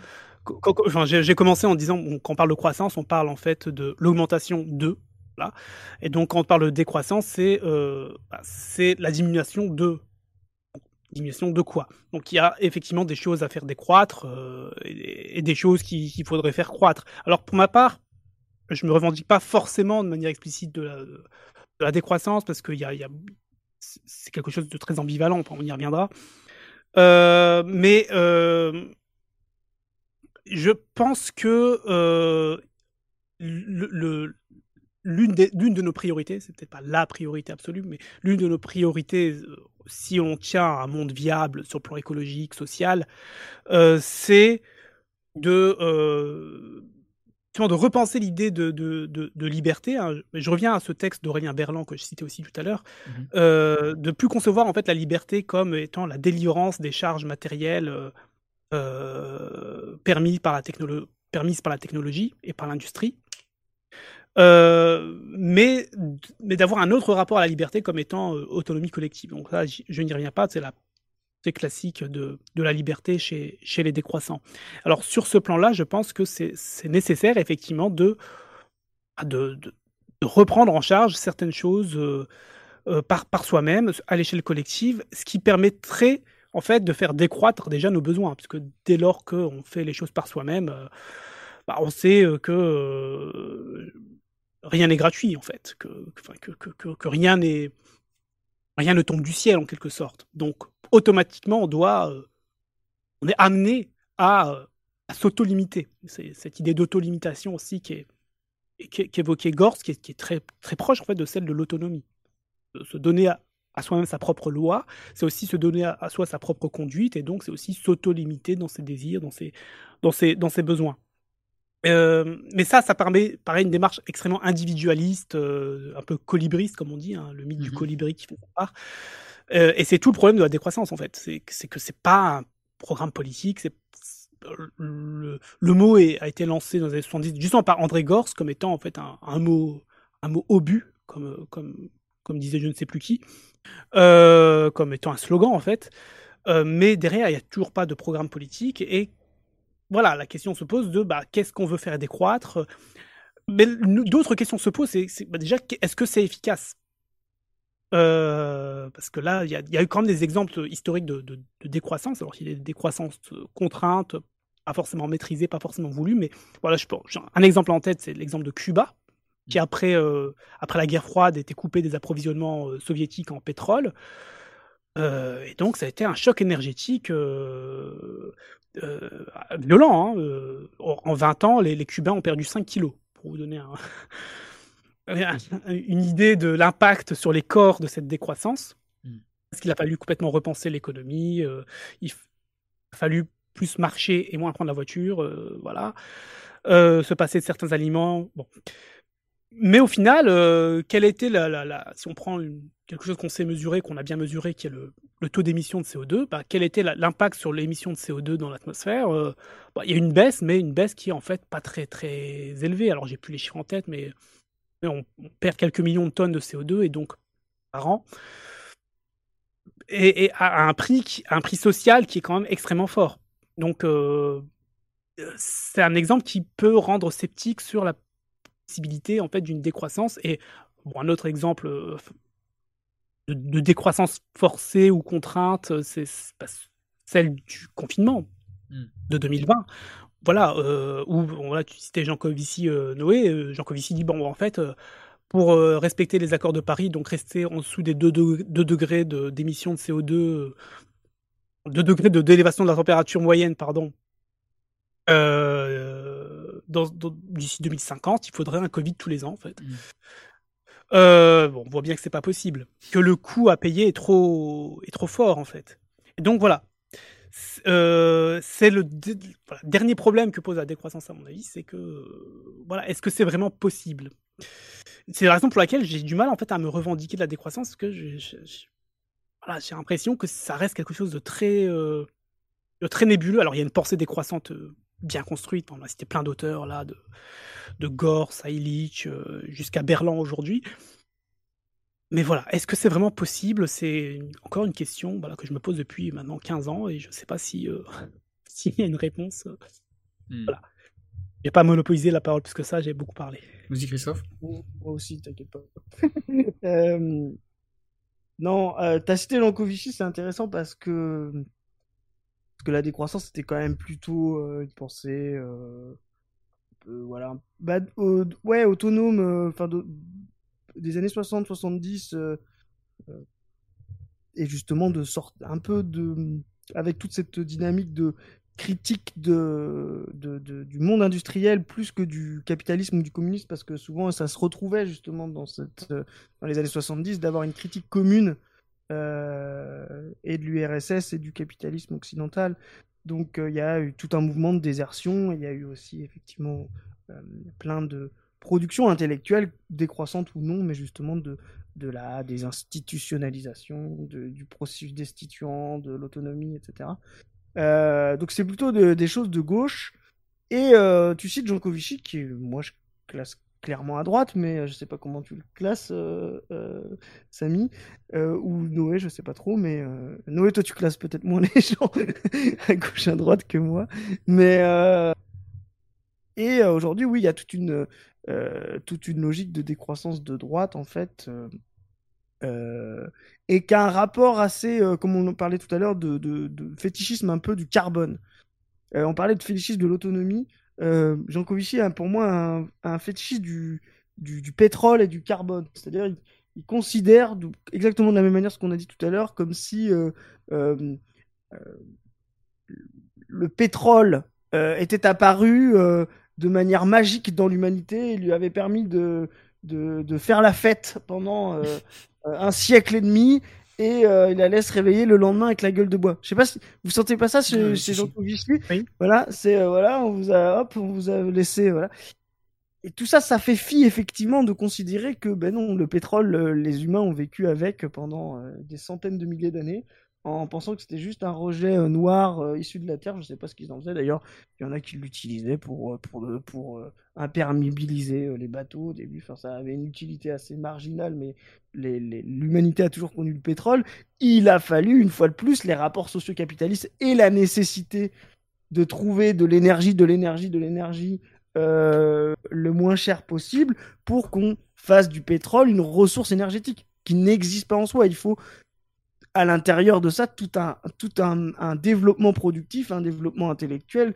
Voilà. À l'intérieur du pétrole, il y a, c'est, euh, je sais que tu aimes bien la philosophie du, du, du XVIIe siècle, euh, Noé, donc c'est la monadologie, tu vois ce que je veux dire, du capitalisme. Euh, c'est pas simplement sa source énergétique. À l'intérieur du pétrole, le raffinement, l'extraction, etc., il y a tout, tout, toute la, la, la, société spécialisée euh, industrielle, qu'elle soit communiste, euh, enfin capitaliste d'État, communiste, etc. Euh, euh, et, derrière. Donc ça, Jean Covici passe totalement à côté. de la même manière, aujourd'hui, il y a une critique de la décroissance, de la... avec ce même fétichisme technologique. Je sais pas si vous voyez qui c'est, j'ai vu passer ça plusieurs mois, c'est assez médiocre, mais Vera Nikolsky, je sais pas, c'est hmm, quelqu'un qui parle de... j'ai vu, mais j'ai pas, j'ai pas lu son livre. Ouais, bah je te, épargne-toi ça, je pense que t'as. Mais euh, ce qui est plus intéressant, c'est justement qui euh, c'est tout un mouvement un petit peu de critique en fait des mouvements euh, de libération de la féminin, justement en disant mais c'est que le progrès, le, féminisme n'existe que par le capitalisme. la libération de la femme, c'est juste bah, l'autonomie de la technique et l'autonomie capitaliste qui l'a permis, etc. Toujours pareil, pour on oublie les sujets, on oublie les rapports sociaux qu'il y a derrière. Donc ce qu'on voit aujourd'hui, pour revenir à ta question, on voit effectivement l'émergence d'une critique de la technologie ou d'une critique de la critique de la technologie. Donc, pour nous marxistes, ça, ça, dévoile un truc, c'est qu'il y a crise. voilà, quand il y a critique euh, et critique de la critique, c'est que vraiment il y a, une crise fondamentale. Euh, et la décroissance devient quand même quelque chose d'hégémonique. Tu parlais justement, euh, Samy, de est-ce que c'est possible j'ai cité l'exemple du Covid. Euh, moi, ça me paraît, en fait, ça m'a plus donné euh, la, vie que c'était possible, en fait, de, pouvoir garder un confort, euh, euh on va dire, normal, tout en produisant deux fois moins. Ce dont on s'est rendu compte pendant le Covid, c'est que finalement, tout le monde a gardé son logement, a pu, a pu manger à peu près à sa faim, etc. pendant qu'on avait qu'on avait concentré la production aux simples besoins. Euh, et donc, ça avait euh, ralenti fortement l'émission de carbone. Ce qu'on s'est rendu compte, à mon sens, pendant le Covid, c'est pas qu'il y avait pas assez de travail dans ce monde, c'est qu'il y en avait beaucoup trop. Euh, et ce qu'il aurait fallu faire, et si on part de ce, ce moment-là pour essayer de penser une société décroissante qui ne serait pas une forme de réaction, une forme de retour à la rareté, au manque, etc. Et donc, probablement euh, à un ordre plus autoritaire ou symbolique, bah, c'était de, se dire que eh ben, on aurait pu rester dans ce mode-là, et pendant que à 20h, des gens, au lieu de taper sur leur casserole pour applaudir euh, des caissières ou des infirmières, bah, ils auraient pu simplement, euh, dans un monde normal sans Covid, de, la même manière, aller prendre leur tour à la caisse en bas du supermarché, et alors prendre leur tour à l'usine qui produisait la bouffe, et aller prendre leur tour à l'hôpital et, ailleurs. C'est-à-dire qu'on avait paradoxalement une société qui était encore fonctionnelle en termes de, Les magasins n'ont jamais été totalement vides, il y a eu un, choc logistique au début, etc. Mais en fait, on avait euh, une partie de la population qui ne faisait rien pendant que l'autre faisait tout. Euh, ça a quand même concentré la production autour des besoins. Si on part par là, on se dit, bah tiens, reprenons, faisons une uchronie, euh, à ce moment-là, euh, Samy prend le pouvoir pendant le Covid et il dit le Covid n'est plus là. Par contre, maintenant, ceux qui sont chez eux, vous retournez dans les entreprises qui ont continué parce que elles, ça prouve qu'on en avait besoin. Et puis vous arrêtez de faire vos travaux qui servaient à rien avant, tu vois. bon, il y avait les profs quand même, Samy, excuse-moi. Euh, on, a, on a travaillé, on a travaillé pendant le Covid. Non, non, mais je sais. non, mais vous voyez ce que je veux dire. Y a... Et c'est pour ça que là, on va revenir à la division du travail. Aujourd'hui, on a des sociétés qui organisent la division du travail de manière sociale, avec, euh, on vient de le citer, un organe une institution fondamentale dans cette euh, production de division du travail qui s'appelle l'école, c'est-à-dire qui va délivrer des diplômes et des capacités sociales pour prendre tel ou tel, on va dire, poste ou on va dire euh, catégorie socio-professionnelle dans la division du travail. Ce qui crée justement ce que tu as, as dit, cette spécialisation, le fait que on va faire des tâches euh, répétées ou un job répété pendant 40 ans toute sa vie, ce qui donne cette séparation de la production, etc. Et je pense qu'on peut aussi penser une division du travail différente, euh, qu'on va, va, considérer comme temporaire, ou euh, eh bien, voilà, plutôt qu'il y ait, plutôt qu'il y ait sur une masse d'heures de travail à fournir pour une communauté, une entreprise, une administration, etc. tant d'heures de cette tâche-là, un tiers de ces tâches, enfin, euh, il y a trois tâches, hein, imaginons, et il faut qu'un tiers, un tiers, un tiers des effectifs euh, les fournissent, ben, plutôt qu'on va dire euh, ce tiers-là va faire tout le temps celle-là, ce tiers-là va faire tout le temps celle-là, ce tiers-là va faire tout le temps celle-là. Une division temporaire du travail, c'est de dire ben, un tiers de votre temps vous faites ça, un tiers de votre temps vous faites ça, un tiers de votre temps vous faites ça. Et ça, c'est une sortie de la division du travail social pour avoir une division du travail temporaire et qui me semble aussi être un moyen justement d'aller vers cette moins grand fétichisme de la marchandise, qui était finalement le, mode le moins fétichiste. Hein. Quand Marx décrit justement l'apparition du fétichisme, il le compare justement à l'artisan. Il dit l'artisan, lui, il avait cette autonomie dont tu parles, euh, euh, Samy, parce qu'il faisait la chaise de A à Z, donc il savait exactement le process pour fabriquer une chaise. L'industrie euh, de menuiserie, elle, sépare le barreau de l'osier, de la peinture, etc et donc euh, euh, sépare, euh, sépare effectivement l'intégralité des producteurs de l'outil de, la production. Et on pourrait imaginer que eh ben, chacun des ouvriers participe temporairement à l'intégralité des tâches. Hmm. Je laisse rebondir sur tout ça, Samy? Alors oui, alors sa division des tâches, moi je suis d'accord avec cette, cette proposition. Euh, alors, je vais revenir sur le cas du, Covid. Euh, alors, je pense pas du tout que ça ait montré qu'on euh, peut vivre dans le confort en divisant l'économie, puisqu'il y a quand même plein de gens qui ont perdu leur emploi, euh, qui faisaient pas forcément des, jobs inutiles d'ailleurs, des restaurateurs, je pense par exemple à eux. et puis, il y a des tonnes d'entreprises qui ont été aidées à coups de milliards, ce qui a entraîné des désordres économiques. donc, voilà, le problème, encore une fois, de la taille se pose, c'est-à-dire on vit dans un système économique tellement énorme qu'il est on peut pas vraiment l'arrêter comme ça, sans conséquence. Et en plus, ça a duré trois mois, et après, euh, après la croissance est repartie plus belle, enfin la croissance. En tout cas, la production de, de, biens, la consommation, euh, les, les, les, trajets en avion, etc. Tout ça a explosé après le Covid. Donc, euh, c'était un, un, petit grain de sable dans la machine, mais la machine a, a fonctionné ensuite, a tourné à plein régime. Euh, donc voilà, je suis pas convaincu que le Covid montre que c'est possible de, décroître, en tout cas de ralentir. Euh, et, en fait, moi, ma crainte quand je dis est-ce que la, décroissance est possible, euh, vraiment ma peur, ma terreur, c'est est-ce qu'on est dans la cage d'acier décrit par, par euh, Max Weber? Est-ce qu'on est, voilà, est-ce qu'on n'est pas dans ce, ce prodigieux cosmos de l'ordre économique qu'on doit nourrir euh, jusqu'à la fin, qui s'est lui-même en quelque sorte autonomisé, dans le sens où il s'impose à nous, où il n'est plus pilotable, euh, sans qu'il soit possible d'en sortir. Et vraiment, je, n'ai pas la réponse. C'est-à-dire que oui, dans l'idéal, il faudrait euh, décroître, permettre une meilleure division du travail comme tu le suggérais, abandonner certaines productions mortifères, la production d'armement, etc. Mais est-ce que c'est possible? Je pose aussi une question géopolitique. Si demain euh, un pays comme la France décidait de décroître, bah, euh, la, France se, ferait manger par la Chine, par les États-Unis. Et donc, pour rester sur le tapis roulant, il faut courir toujours plus vite, il faut toujours faire plus. Et, donc, euh, voilà. Est-ce qu'on n'est pas pris dans cette cage d'acier capitaliste, industrielle, économique Vraiment, c'est une question qui me, qui me hante, qui me taraude depuis très longtemps. C'est une même question hein, qui...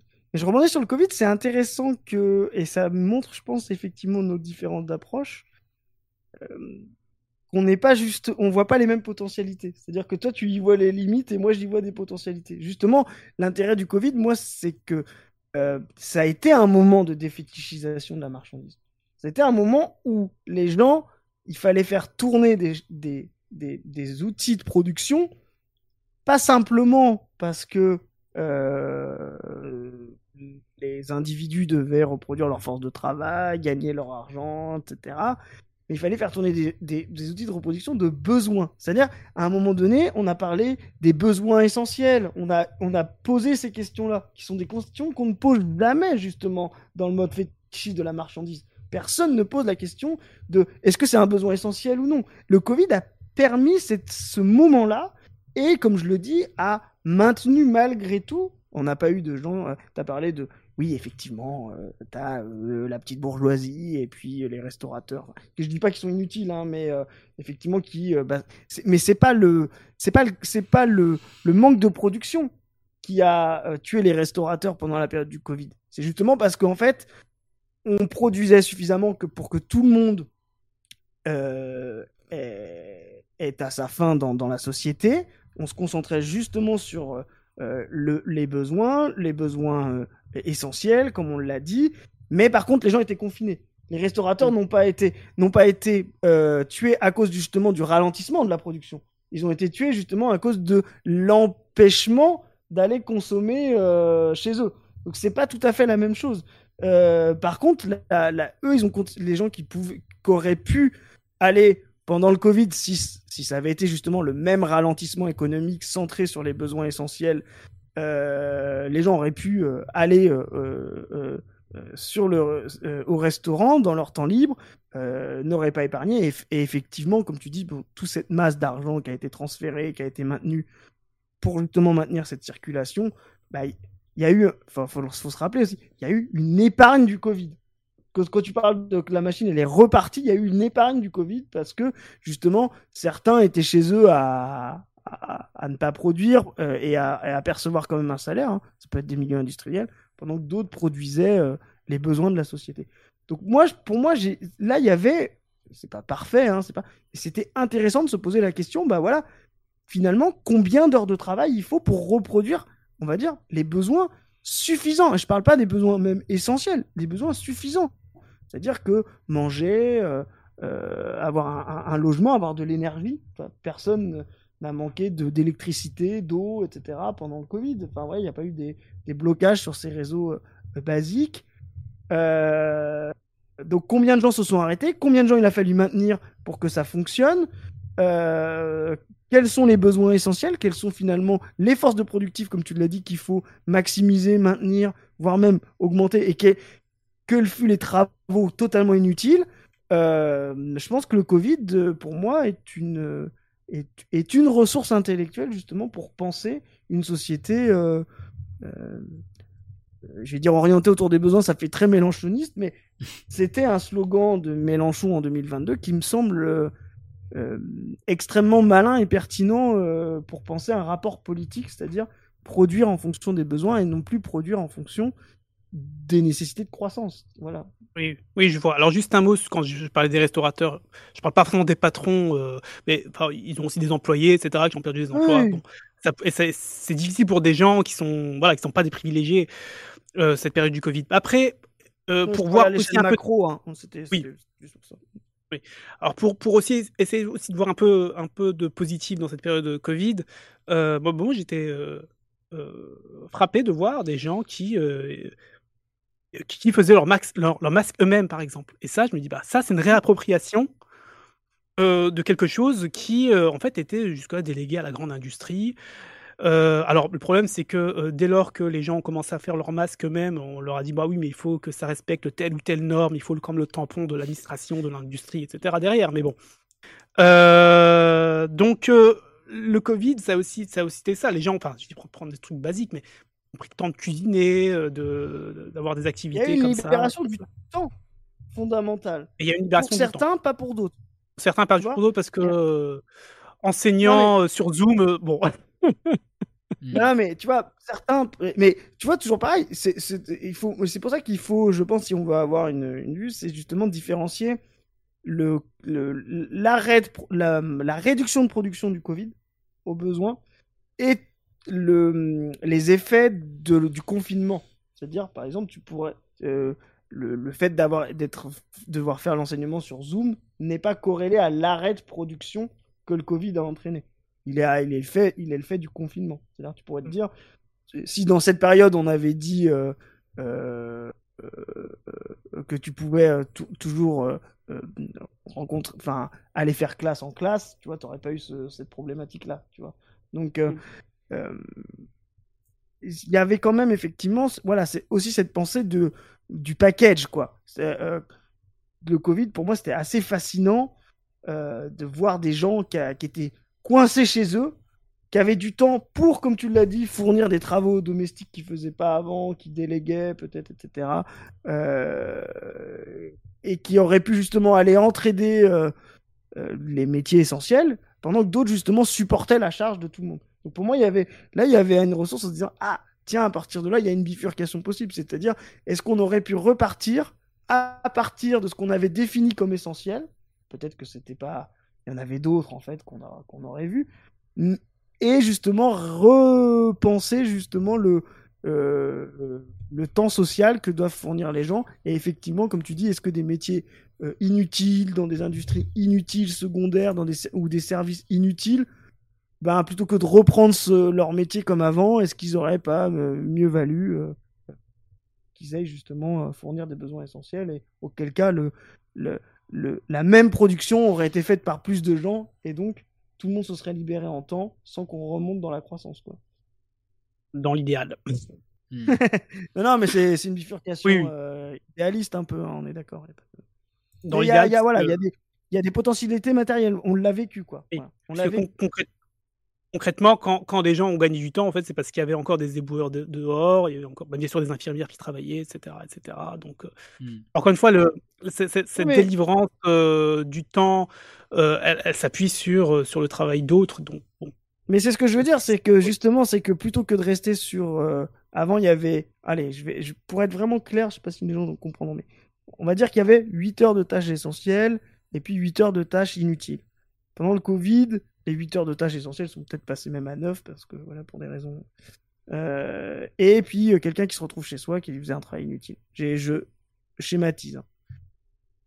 Eh bien, effectivement, les 8 heures de tâches essentielles ont été un privilège de certains inutiles. Ce qui est paradoxal d'ailleurs, c'est les plus inutiles qui se sont retrouvés finalement les plus privilégiés. Euh, la reprise, c'était pas de reprendre ces 8 heures de, laisser les boueurs faire ces 8 heures utiles et reprendre 8 heures inutiles.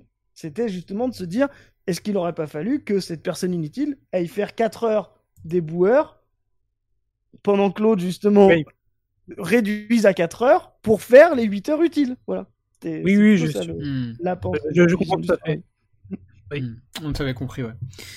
Très bien. Bon, on approche d'une heure et demie à peu près d'émission, et donc euh, donc il va il va être temps de conclure. Mais euh, mais justement une, des dernières questions que je voulais poser pour euh, pour pour terminer, c'était lié à quelque chose qu'on entend régulièrement et dès qu'on dès qu'on parle de justement de sujets de connexes à la décroissance, parce que en fait ça occasionne une forme de levée de bouclier chez certains.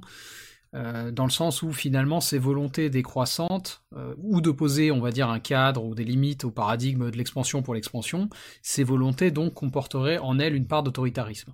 On entend parfois parler de dictature verte, on va peut-être aussi se faire traiter de pastèque pour cette discussion tous les trois, puisqu'on parle de décroissance et de socialisme, or comme chacun sait, une pastèque c'est vert à l'extérieur et rouge à l'intérieur. Euh, donc ma question est la suivante, n'y a-t-il pas quand même donc un risque en voulant limiter la croissance à tomber dans des affects réactionnaires ou autoritaires, etc. etc. Samy? Euh, oui, bah, la réponse est oui, euh, puisque euh, il y a une écologie réactionnaire hein, qui, est, qui, se développe actuellement, qui a, bien été analysée par exemple par Antoine Dubio dans Écofascisme ou Pierre, Pierre Madelin. Mmh. et, moi-même, quand, quand, on parle beaucoup de questions de taille, en fait, cette thématique, moi j'ai découvert en 2014-2015 euh, en lisant un livre euh, qui porte cette question-là, Une question de taille d'Olivier Ray, livre qui m'avait vraiment fasciné, euh, que, j'ai relu il n'y a pas très longtemps. Moi, je relis beaucoup, c'est important de, lire et de relire. et, Olivier Ray, voilà, depuis, depuis peu, de, devient très, très, très problématique. enfin, je ne veux pas faire la police politique, hein, mais, mais il, représente une écologie réactionnaire que, que, que, je condamne. Et pareil, mais, mais, mais c'est en le lisant lui que j'ai découvert ces questions-là. Donc, quand je parle de dérive réactionnaire, bon, je, cite un cas particulier, mais voilà, il y a par exemple beaucoup de, transphobie dans certains milieux écologistes, décroissants, anti-industriels. il peut aussi y avoir des, une naturalisation en fait de l'idée de limite. Euh, c'est-à-dire que voilà, il y a des limites euh, écologiques, ça, bon, ça c'est une réalité scientifique. Euh, oui, il y a des limites, les limites planétaires théorisées par Rockström par exemple. Le climat est une limite planétaire, voilà, qu'on a complètement explosé. On, est en train d'exploser tout un ensemble de limites planétaires qui nous plongent dans, le désastre actuel. Et, et, et, quand on réfléchit sur la question de la effectivement de la taille, de, la juste mesure, du proportionné, on peut être amené à naturaliser en fait l'idée l'idée de limite dans, l'espace social et politique. Et ça c'est dangereux puisque euh, cette idée de limite peut très vite euh, en fait euh, être assimilée à des limites culturelles c'est-à-dire à la fermeture des frontières. Mmh ou à des limites morales, c'est-à-dire, bah, je parlais de la question trans, voilà, je parle de la question trans parce que c'est vraiment un truc dans lequel moi-même j'ai pu tomber il y a quelques années hein, en lisant certains auteurs qui voyaient dans la possibilité de changer de sexe une sorte de dépassement des limites qui ne serait pas acceptable dans une société. Ouais, le transhumanisme de, manière générale. Alors le transhumanisme, je pense que c'est quand même autre chose, mais. mais la même chose. C'est-à-dire oui, voilà, voilà. Identité comme un effet du transhumanisme et euh, donc euh, voilà ou l'inverse euh, mais voilà ce serait ce serait le signe en fait de de, de, de comment dirais-je de l'emprise en fait industrielle sur les corps et sur les imaginaires qu'un homme pourrait se changer en femme ou l'inverse voilà bon c'est tout ce discours là qui est qui est qui est proprement bon réactionnaire enfin si on est de si on est de, de gauche et qu'on est qu'on est est pour l'émancipation de toutes et tous et, pour en fait aussi la liberté des choix de vie, quoi, tout simplement, euh, ça, pose, ça pose un, problème. Et, et, et, donc voilà, l'idée de limite, c'est une idée qui, est difficile à, manier. Quoi. Il faut être très prudent euh, quand on parle de, limite, de, taille raisonnable, euh, de, juste mesure. puisqu'on peut, vite en fait revenir à justifier en fait des ordres traditionnels et en fait oppresseurs. Euh, oppressif. Euh, en disant bon voilà il y a tel il y y a deux genres et c'est comme ça voilà c'est les limites fixées par la nature euh, bah oui bah le problème c'est qu'il y a des gens qui se reconnaissent pas dans cette binarité et je pense qu'il faut simplement les laisser vivre quoi là-dessus je serais plutôt libéral en fait donc euh, voilà, c'est un vrai, un, vrai, un vrai danger. Et puis l'autre danger, c'est le risque d'une écologie effectivement autoritaire qui, soit décidée par le haut. Le modèle chinois d'ailleurs, qui est vanté par Jean Covici. Euh, c'est ça. Euh, voilà, qui est effectivement pas de gauche à mon avis, qui est d'ailleurs aussi capitaliste. Il y, a une, décroissance capitaliste. Hein, Jean Covici en est une incarnation. donc voilà, c'est aussi un, risque. Donc il faut marcher sur cette ligne de crête, c'est-à-dire avoir conscience des limites naturelles, des limites écologiques, effectivement. Euh, à mon avis, c'est important aussi de réfléchir sur la taille de nos systèmes économiques et, technologiques, puisque la taille, à mon avis, fait quelque chose sur euh, la société. Et donc, la, question qui se pose, c'est quelle société nous voulons-nous? Mais d'un autre côté, euh, voilà, rester très cohérent sur, sur l'objectif d'émancipation, quand même, pour, le plus grand nombre. Hmm. Christophe, tu veux rebondir? Ouais, bah pour finir euh, sur la partie, euh, bon, Samy, euh, là-dessus, je pense qu'on sera d'accord.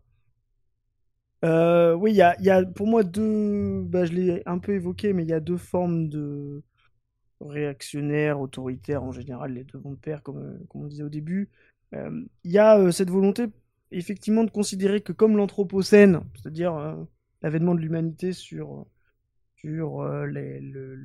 la planète, etc., euh, les répercussions de l'humanité sur la planète euh, euh, sont critiques, de vouloir une espèce de revenir avant l'Anthropocène, avec une mythologie romantique de la communauté, comme tu l'as dit un peu Samy, naturaliste, voilà, ou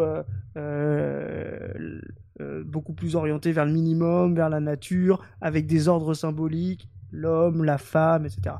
Bon, déjà, tout ça, ça me semble euh, bah, fondamentalement réactionnaire.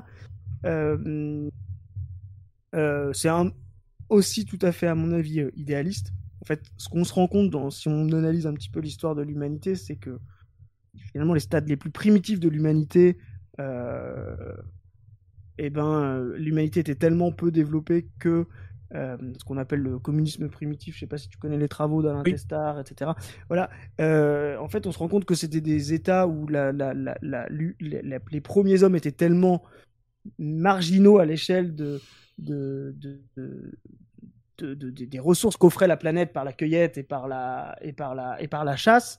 Euh, qu'il y avait une espèce de communisme primitif et d'ailleurs assez peu de division genrée du travail, euh, ce que tu expliques, il n'y a pas du tout cette mythologie de euh, euh, la femme s'occupe des enfants à la grotte pendant que que l'homme va chasser.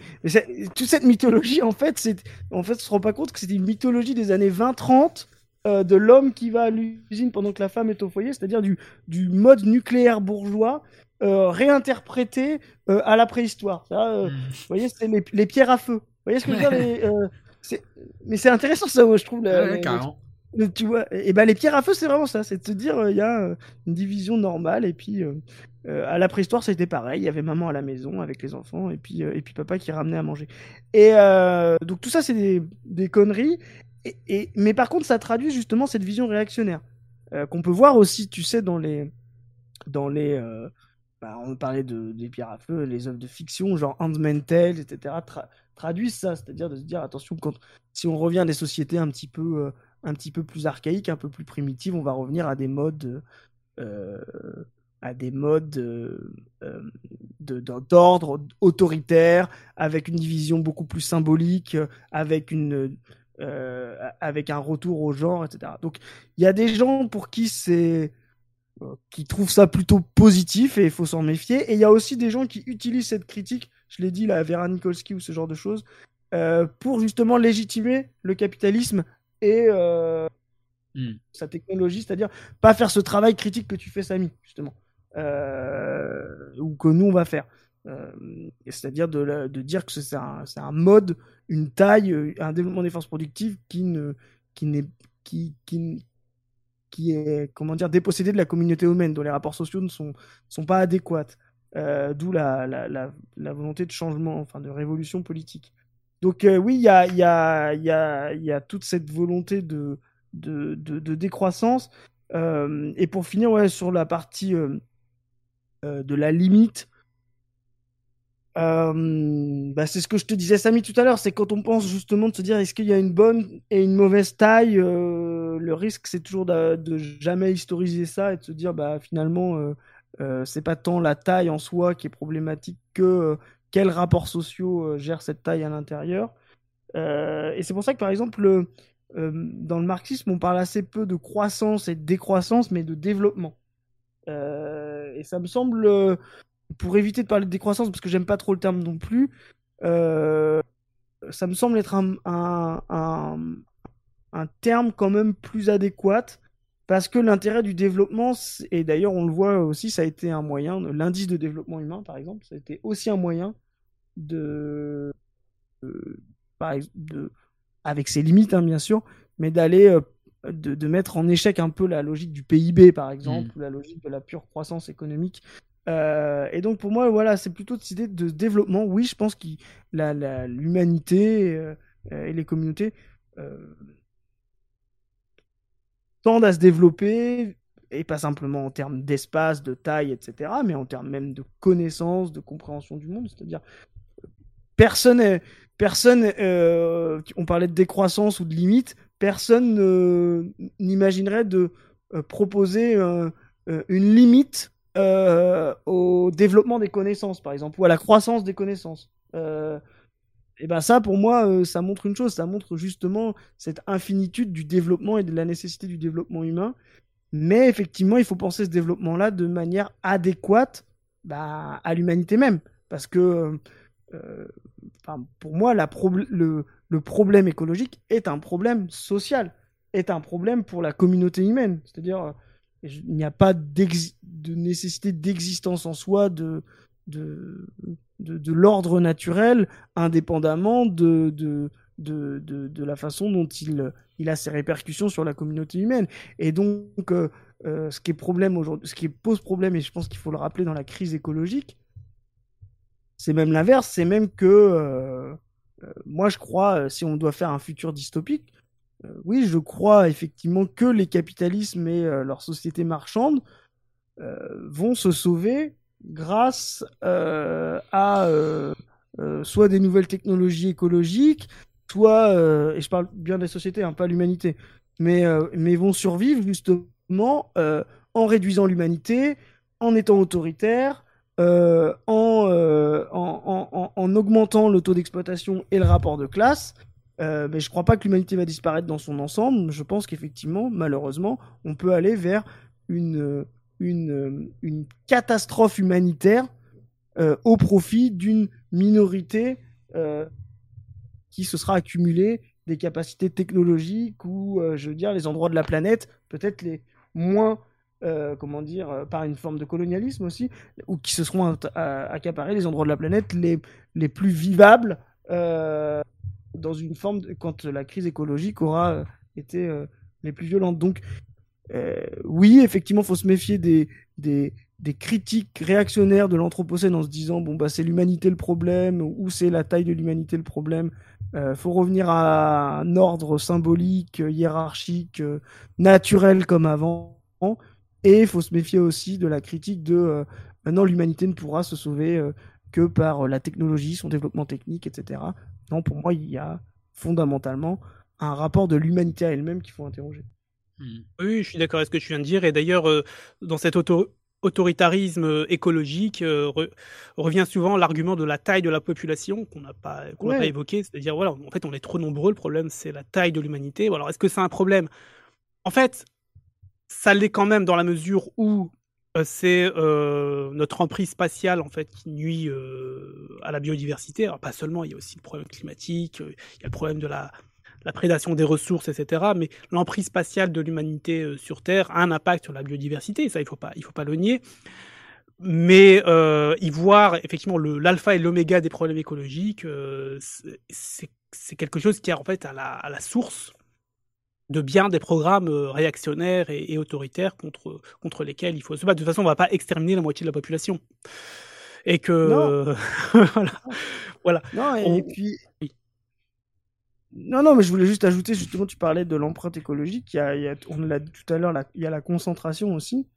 C'est-à-dire que l'humanité aujourd'hui vit dans un régime euh, et un stade de développement euh, d'un mode de production qui est le capitalisme, qui est quand même euh, très envahissant, qui pousse à la concentration. Donc, si on prend par exemple l'échelle de l'humanité à l'échelle de la Terre entière, finalement, la, la, la planète est remplie d'espaces vides et d'espaces surconcentrés en population. Oui. Parce que c'est la nécessité du mode productif qui, qui oblige à ça. Donc, euh, euh, tu as cité Fressos tout à l'heure. Euh, moi, ça m'intéresse parce que c'est quelqu'un qui aujourd'hui dit ah non, mais sortir du, sortir du capitalisme, c'est pas suffisant non plus. oui, à l'autre, à l'inverse, effectivement, on l'a dit plutôt au début, il faut se méfier aussi de simplement de se dire on change de rapport politique, il n'y a plus euh, d'extorsion de la plus-value, pour être clair. Euh, donc c'est bon, euh, il n'y aura plus de problème écologique. Bah non, parce que ce qu'on a dit, je pense, au long de l'émission, la, division du travail, le mode de concentration, de ce que tu as rappelé, Samy, etc., le mode d'accumulation de l'humanité sur des petits endroits avec des nécessités de transporter de la marchandise d'une certaine manière, orientée avec la, voiture, le pétrole, etc. Euh, peuvent très bien être prises dans n'importe quelle forme euh, de mode de production et d'un mode de production euh, national, hiérarchique, etc. Donc c'est pas, pas suffisant. Hmm. Très bien. Bah, écoutez, messieurs, on a, on a fait une, bonne exploration de, de, ce sujet. On approche de, on n'y est pas tout à fait, on approche de deux heures d'émission. Euh, je voulais vous remercier pour, pour cette proposition de. J'ai un, dernier truc. Ah, vas-y, vas-y, dis-moi. Très rapide. J'ai un, un, un, projet pour le titre trois hommes qui parlent de la question de la taille. Je pense que c'est pas mal. Très bien. Très bien. Non, mais je voulais vous remercier de cette proposition de, de, de conversation qui, qui peut en appeler d'autres d'ailleurs. Hein, si, si euh, vous voulez renouveler l'expérience, euh, n'hésitez pas. Moi, je, je j'animerai euh, avec plaisir. Même chose d'ailleurs que pour le dernier, la dernière conversation qu'on avait fait avec, avec toi, Christophe, sur, sur, sur Spinoza. Pour les auditeurs et auditrices, n'hésitez pas à signaler sur, sur YouTube ou maintenant sur Spotify aussi. Vous pouvez laisser des, des commentaires sur Spotify s'il y a des choses qui n'étaient pas claires ou au contraire si vous avez besoin de, de, enfin si vous avez apprécié certaines choses euh, ou si vous aimeriez voir d'autres sujets, n'hésitez pas à le, à le dire. Euh, je, je, lis les commentaires. Je vous mettrai sur la version YouTube tout un tas de ressources, euh, notamment les œuvres qu'on a citées, les threads de Samy évidemment bien sûr.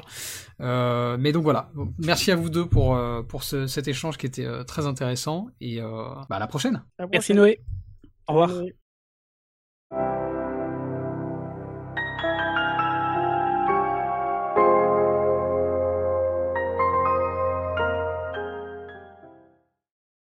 Si vous aimez mon travail et que vous voulez me soutenir, il y a plusieurs façons de le faire. Vous pouvez attribuer une note et suivre un nouveau paradigme sur Apple Podcast, Spotify, Deezer et YouTube, ou bien vous pouvez simplement le partager à vos amis et vos proches. Le bouche à oreille aide toujours. Enfin, vous pouvez financer le podcast en vous rendant sur ma page Patreon ou Tipeee. Et quel que soit le soutien que vous m'apportez, merci. C'est vraiment grâce à vous que mon travail peut continuer à exister et se pérenniser.